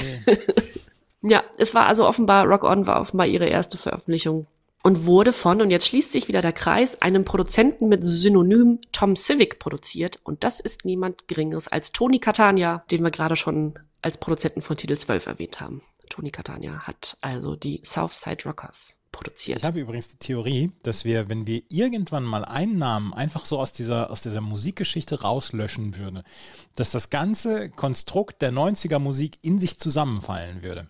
Weil Ja. wenn wir Tony Catania nicht mehr hätten, dann hätten wir das und das nicht mehr. Wenn wir das und das nicht mehr hätten, hätten wir das nicht mehr. Und am Ende bleibt nur Scooter übrig. Ja, Scooter und DJ Bobo. Ja. Man müsste wirklich mal so ein 90er Tanzfloor-Organigramm Ja. machen. Ja, das wäre wirklich mal eine gute Idee. Oh Gott, ja. Und irgendwie hat dann immer noch am Ende Frank Farian seine Finger am Spiel. ne? genau. Frank Farian steht ganz oben als erster Name da drauf. Ja, von, genau. von ihm geht alles aus. direkt, also genau. Und dann, dann direkt Alex Christensen Ja, drunter. und Dieter Bohlen. Und Dieter Bohlen. Auf der 17 haben wir ein altbekanntes Gesicht, wenn man so will. Marcel Romanov mit Tears on My Pillow. Und wir hatten Marcel Romanov, gebürtig Marcel Schurgas, schon mit Love You to Want Me, ne? Ja. Aus 1997. Und da bin ich jetzt über diesen Song gestolpert und dachte, hoppla, der war doch eigentlich ein One-Hit-Wonder. Ja, und das war er auch. Also es gibt zwar ein paar mehr Veröffentlichungen von Marcel Romanov wie diese hier, aber davon ist nur ein weiterer chartlich vermerkt. Also es ist nicht dieser hier. Und äh, ich möchte auch gar nicht weiter über die wirklich bösartigen Kommentare auf hitparade.ch zu diesem Titel sprechen. Das ist, also das, der arme Marcel. Der arme. Es ist auch wirklich, es ist kein guter Titel. Auf der 18 haben wir Überraschung, die Bravo All-Stars mit Let the Music Heal Your Soul. Diesmal in der Unplugged-Version. Und wahrscheinlich war das so ein gigantischer Song, dass man gesagt hat, komm, den haben wir sowieso nochmal unplugged einspielen lassen, dann machen wir den auf die Bravo 22 nochmal rauf. ob Alex Christensen schon dabei ist, die Leute zusammen zu telefonieren, weil wir haben ihm gesagt auf Instagram, hier kommt Bravo, ist unser Instagram-Account übrigens, dass wir uns wünschen, dass er sie wieder zusammentrommelt. Und er hat, ich würde sagen, neutral bis positiv darauf reagiert. Genau. und hat das geteilt. Und ich finde, das ist also ein absolut richtiges Zeichen, dass da was im Gange ist. Ja, Lieber Alex, hier nochmal ausdrücklich. Wir möchten die Bravo Allstars wieder zusammen haben. so. So. Auf der 19 haben wir Gil Ofarim mit See It in Your Eyes. Wir hatten Gil schon einmal mit einem Medley, ne, seiner ersten und sehr bekannten Hits. Das hier ist überhaupt nicht vermerkt, dieses Lied, und ich konnte es nirgends finden, also wirklich gar nicht. Das macht nichts. Wir werden auch weiterhin hier bei den Bravos-Ausgaben von Gil Ofarim hören. Das ist auf jeden Fall netter als, also bedeutend netter als das, was, äh, was man dieser Tage an Schlagzeilen über ihn liest. Aber See It in Your Eyes habe ich wirklich, dazu habe ich wirklich gar nichts gefunden. Aber Geburtstagskind der Bravo jetzt 22. Hat heute, also quasi mit der Veröffentlichung dieser Bravo Hits äh, Geburtstag. Du sagst immer, den nächsten Titel spielen wir jetzt, weil ich es kann. Und das möchte ich bei diesem Lied hier für mich beanspruchen. I am not your Casanova. Me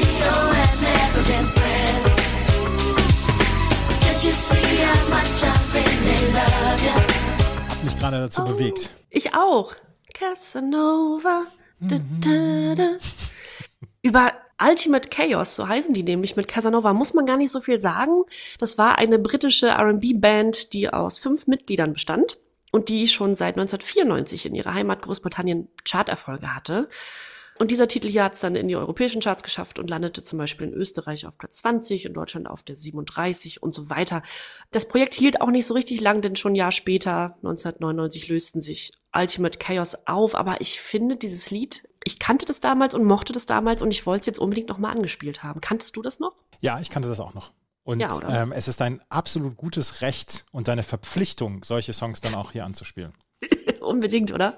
Ich möchte vielleicht auch noch mal bei Hier kommt Bravo, unserem Instagram-Account, einen Live-Auftritt von diesem äh, Titel hier posten. Ich weiß nicht, ob das in Großbritannien war oder an den deutschen Chartshows, aber das sieht total nett aus, wie die da in goldenen Outfits ihre Choreografie durchziehen. Das ist wirklich sehr schön. Ultimate Chaos übrigens von Simon Cowell äh, zusammengestellt worden. Simon Cowell, den ihr aus den britischen Superstars-Sendungen kennt. Genau, der britische Dieter Bohlen Genau. sozusagen.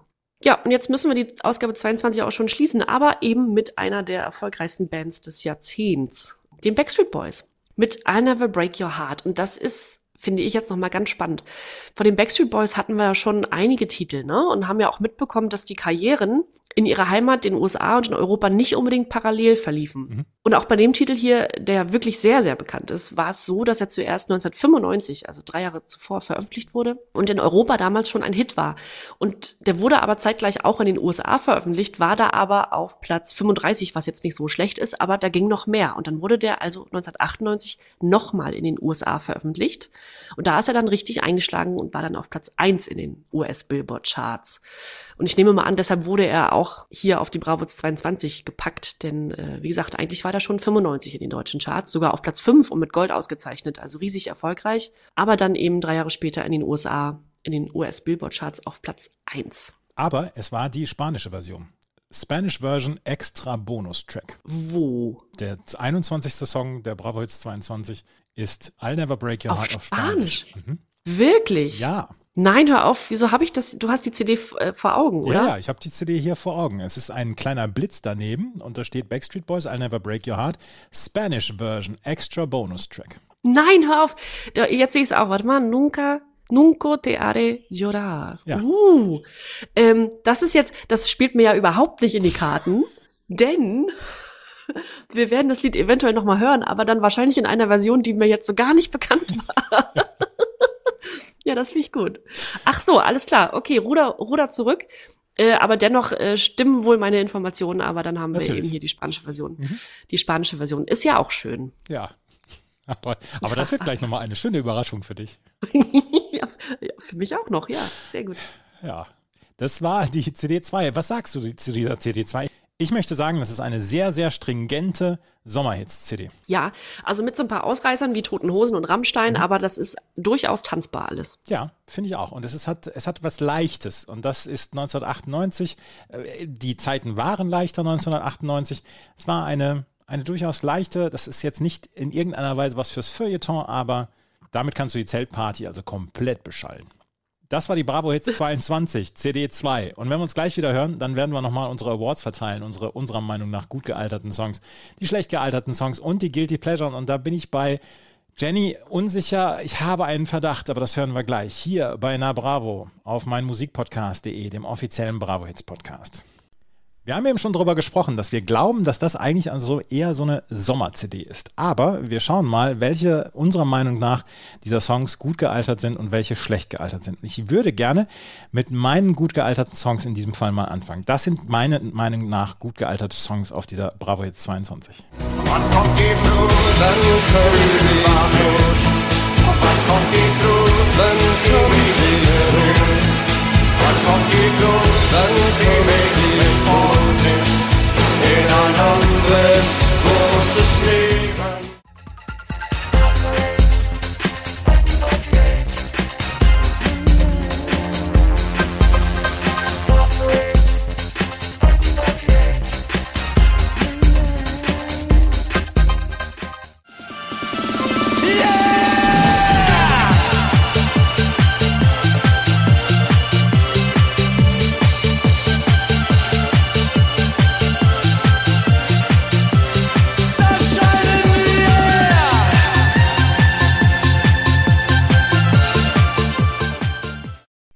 Wir sitzen, Kennen wir uns?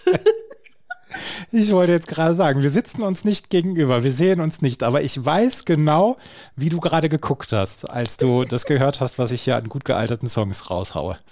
Das ist super. Ich kann dich nach all dieser Zeit, kann ich dich dann doch noch überraschen. Ja, wirklich. Und davon sind zwei Songs immerhin tanzbar. Ja, das ist der Dr. Motto und Westbam Track gewesen von der Love Parade 1998. Es geht nicht darum, was mir gut gefällt. Es geht darum, was ich, was ich denke, was gut gealtert ist. Und dieser Dr. Motto und Westbam Song, finde ich, ist gut gealtert. Und da habe ich, äh, hab ich die CD gehört und, und den Song gehört und habe gedacht, das könntest du heute auch noch so bringen. Und das passt heute noch. Und das finde ich okay. Also, wie gesagt, es ist nicht meine Musik und ich würde das niemals auflegen, aber ich glaube, das ist gut gealtert.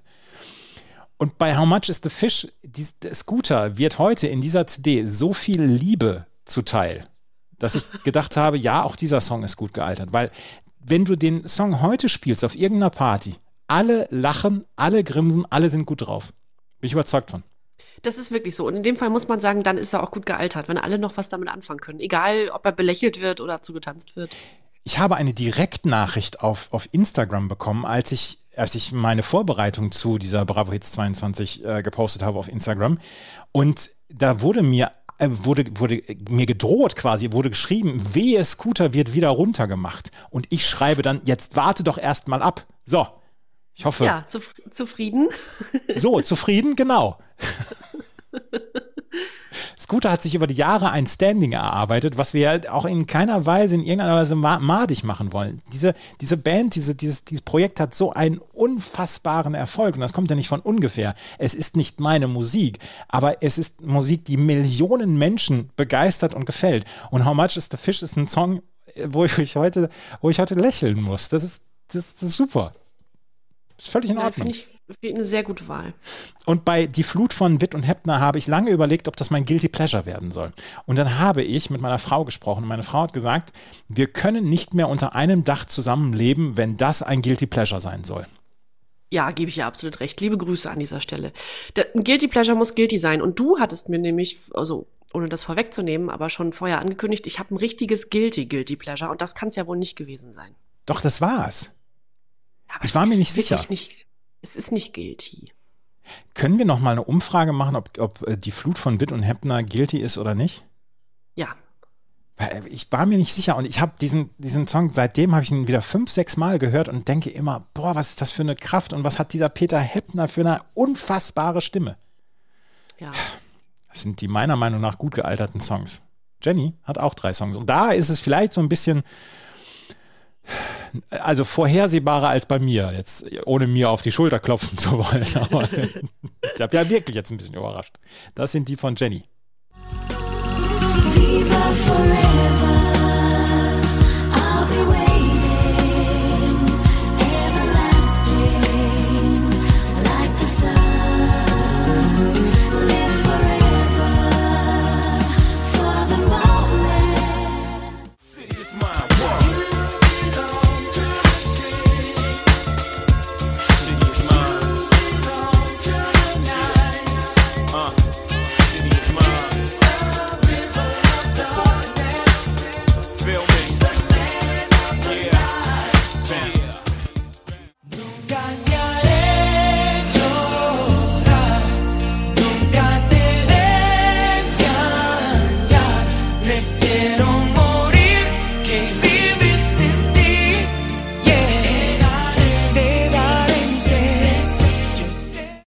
Hätte ich dir das vorher nicht gesagt, hättest du jetzt mir vorgeworfen, Andreas, du hast das, den falschen Song rausgesucht.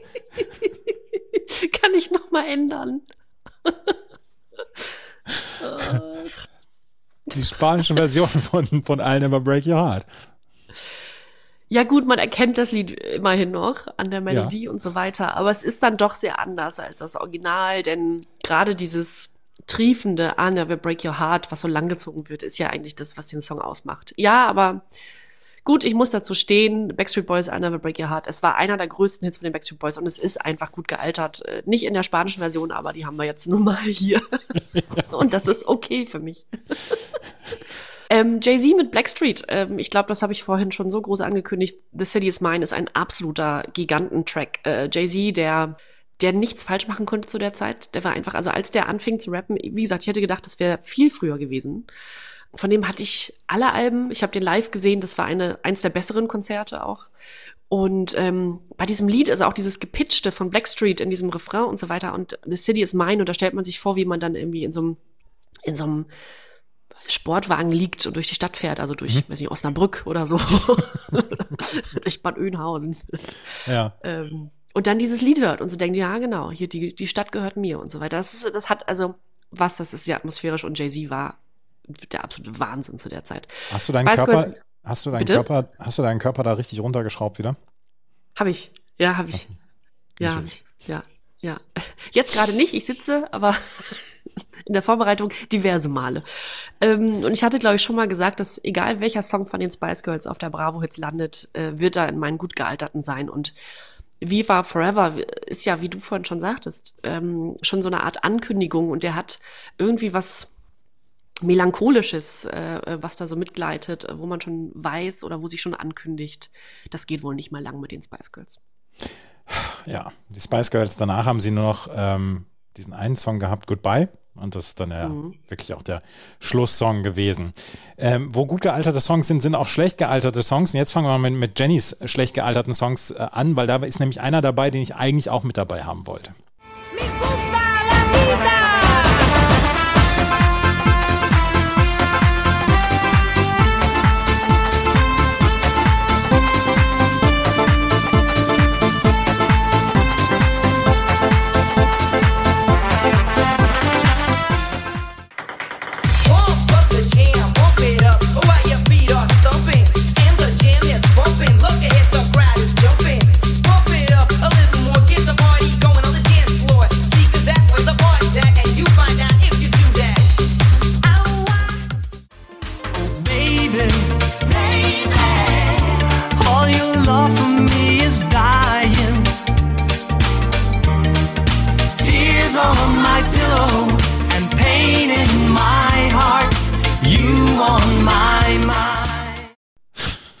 Für ein ärgerlicher Song. Also bevor du mir verrätst, welchen du davon auch auswählen wolltest, äh, können wir da ganz schnell rüberrutschen. Also zuletzt ähm, Marcel Romanov mit Tears on My Pillow. Und wenn das so anfängt, ne, gerade dieser Ausschnitt, den du gespielt hast gerade, Baby, da klingt das wie dieser große Hit, den er hatte. I love you to want, want me, you- genau, ja. Mhm. Genau. Und dann wird's, es wird schlimm. Und es ist irgendwie, das ist uncharmanter Pop. Äh, Dons featuring Technotronic mit Pump Up the Jam ist, ist also der schlimmste Song, den Tokotronic jemals rausgebracht haben. Techno, es ist wirklich nicht gut. Es ist eine viel zu schnelle Version von dem sowieso schon schnellen Pump Up the Jam. Ist nicht gut. Und Bellini mit Me Gusta La Vida soll wie Samba de Janeiro klingen, ist aber eigentlich nur ein billiger Abklatsch und leider überhaupt nicht geil. Ich hatte auch Marcel Romanoff in meinen schlecht gealterten Songs. Ja, das ist, das plätschert so ganz schlimm dahin, oder? Ja, ja, genau. Und äh, ich fand, ich, das war ärgerlich. da habe ich auch gedacht, nee, versau mir jetzt nicht die Stimmung, Marcel. Und äh, es war ja auch kein, kein Hit. Und, War äh, kein Hit. ja, nee, ähm, da können wir schnell drüber gehen. Über meine schlecht gealterten Songs, glaube ich, können wir auch schnell drüber gehen. Das sind diese hier. Vamos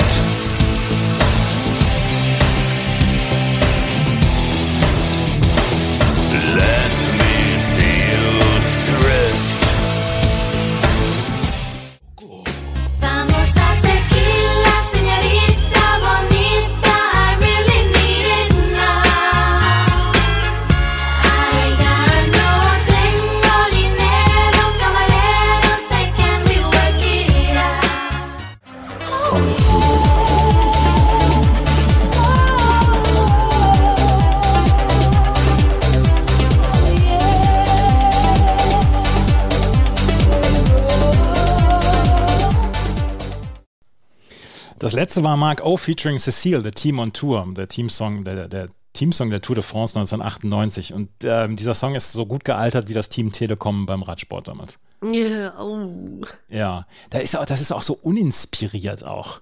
Oh yeah, uh yeah. Nee, da kann ich, kann ich nichts mit finden. Los Ombrellos no tengo dinero. ja, gut. Ähm, müssen wir nicht viel zu sagen. Aber bei Stripped von äh, Rammstein möchte ich noch einmal gerade dazu sagen, ich finde es ein Sakrileg, diesen Song von Depeche Mode zu covern. Ist einer meiner absoluten Lieblingssongs von Depeche Mode, Stripped. Und ich finde den Versuch von Till Lindemann zu singen eher mäßig gelungen. Es ist wohl auch so, dass er diese gesamte Songzeile aus dem Refrain nicht hinbekommen hat, weil sein Englisch so schlecht war und er hat nur einen Teil davon gesungen. Aha, Ja. Das heißt ja, let me see you strip down to the bones. Genau. Und dieses Down to the Bones hat er wohl nicht, nicht mehr mitgesungen. Naja, ist ja auch egal. Ja, also ich empfand diesen, also diesen Song damals schon doof und dann jetzt äh, die Erinnerung von dir jetzt dann an dieses Leni Riefenstahl-Video ist halt auch ärgerlich. Und insgesamt hat der Song mir so gar nichts gebracht. Und wahrscheinlich kriege ich jetzt von Rammstein-Fans auf die Hörner, aber ist mir egal. Ja. So. Das ist mein, meine schlecht gealteten Song.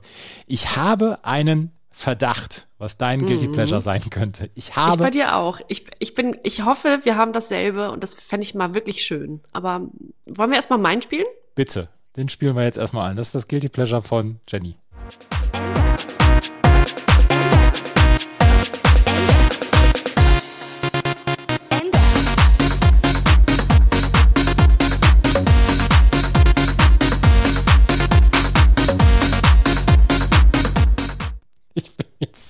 Ich bin jetzt anderthalb Stunden davon ausgegangen, dass äh, How Much is the Fish dein, dein Guilty Pleasure ist. Ja, siehst. Nein, das, Das ist nicht macht so gute Laune, Andreas. So gute Laune. der Wenger-Bus kommt auch in Berlin vorbei. Auch in Berlin. Ich habe mal zu meinem Geburtstag, ich glaube, das, ja, zu meinem 30. Geburtstag habe ich von meiner besten Freundin einen Wengerbus, einen riesigen Wengerbus aus Marzipan bekommen, als Geburtstagskuchen. Da stand sogar Wengerbus drauf und so. Also das war mit Schokolade überzogen. Das war richtig, richtig super. Das, das ist super. Ich habe ernsthaft die ganzen Podcasts über gedacht, dass äh, Scooter dein Guilty Pleasure sein wird. Nee. Nee, es ist natürlich, es sind natürlich die Wenger Boys. Die konnten auch nicht viel falsch machen. Ich finde die total klasse. Und die treten ja immer noch auf. Die machen ja wieder komplett äh, alles voll, alle Hallen. Jetzt, wo es wieder geht. Das ist schon gigantisch. Und die eine Sängerin, eine der beiden Sängerinnen, die quasi die Hauptsängerin, die Dunkelhaarige, ist ja immer noch dabei. Das ist immer noch die Originalbesetzung. Ähm, das finde ich irgendwie charmant. Ich finde die Wenger Boys irgendwie charmant. Und dann sind es auch noch Niederländer und so. Ja. Ja, das ist auch charmant. Aber damit habe ich nicht gerechnet. Nee, wirklich nicht. Ah, ah. Ich hätte gedacht, das wäre so ganz, da wäre ich jetzt, äh, da hätte man mir ganz schnell die Karten schauen können. Nee, Aber jetzt darf ich mal raten, oder? Ja, bitte. Ich glaube, es ist, ähm, äh, ich glaube, es ist Cosmonova und Tanja Evans. Hören wir mal rein.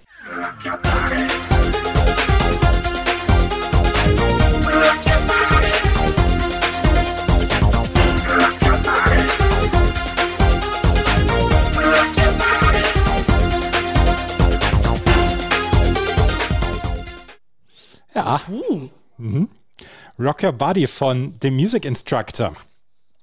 Und das muss ich jetzt auch zugeben. Alle Music Instructor Singles, die wir hier schon besprochen haben, und wir haben schon einige be besprochen, habe ich bei jedem Mal gedacht, ah, so übel ist das gar nicht. aha. Und jetzt, jetzt, jetzt stehe ich mal dazu. Ist, ich, ich mag diese, diese Roboterstimme da im Hintergrund mit Rock Your Body. Mag ich total gerne. Und das ist dann so dieser Song, der um 2 Uhr nachts läuft auf der Zeltparty. Man hat selber schon einen leichten Glimmer. Man hat vielleicht dann auch schon die ersten Schweißflecken unter den Armen, weil es ist ja sehr warm dann auch auf dieser Zeltparty und so weiter. Und dann kommt dieser Song und dann geht man nochmal so richtig steil. Ja, du vielleicht. Ja, und eine halbe Stunde später ist man dann in die, die Zeltfestschlägerei verwickelt. ja, nicht schlecht. Hätte ich überhaupt nicht gedacht, siehst du? Ja, das ähm, war, das, auch, auch das ist wieder so ein Song, ähm, das altbekannte Thema, man hört die CD und guckt sich dann nochmal um, guckt auf den Titel und denkt sich, ah, so übel ist das gar nicht. Und dann hört man ein zweites Mal noch und dann denkt man sich, ach Mensch, Guilty Pleasure musst du ja auch noch wählen und äh, das ist so ein Song, könnte ich mal wählen. Ne? Es ist auch ein, es ist auch ein Guilty Pleasure. Das ist ein Guilty Pleasure, das ist ein echtes Guilty Pleasure, ne? Ja. Ja. ja.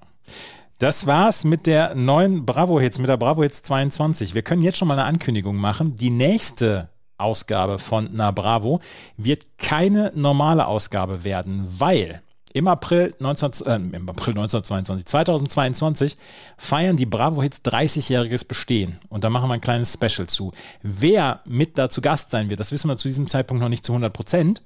Aber ähm, es wird keine CD besprochen, sondern wir werden uns so ein bisschen um die Geschichte der Bravo Hits dann kümmern. Kann ich das so sagen? Ja, freue ich mich auch sehr, sehr, sehr drauf. Das wird also die nächste Ausgabe sein. Und danach werden wir uns dann äh, der Bravo Hits 23 dann auch widmen. Und wir kommen dann so langsam ans Ende des Jahrtausends. Und äh, dann müssen wir auch nochmal darüber sprechen, wie wir de, den Jahreswechsel 99-2000 verbracht haben. Aber das erst weit, weit entfernt in diesem Jahr und bei den nächsten Bravo Hits Ausgaben. Das war die Bravo Hits 22 aus dem August 1998. Wenn euch das gefallen hat, was wir machen, freuen wir uns über Bewertungen und Rezensionen auf iTunes und auf Spotify. Folgt uns unbedingt auf unserem Instagram-Account. Hier kommt Bravo. Und ansonsten können wir nur sagen, vielen Dank fürs Zuhören. Bis zum nächsten Mal. Tschüss. Tschüss. 1992. Mythos wird geboren. Na Bravo.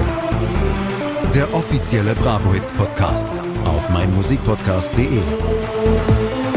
Viel Spaß auf der Reise mit Jenny Wu und Andreas Thies.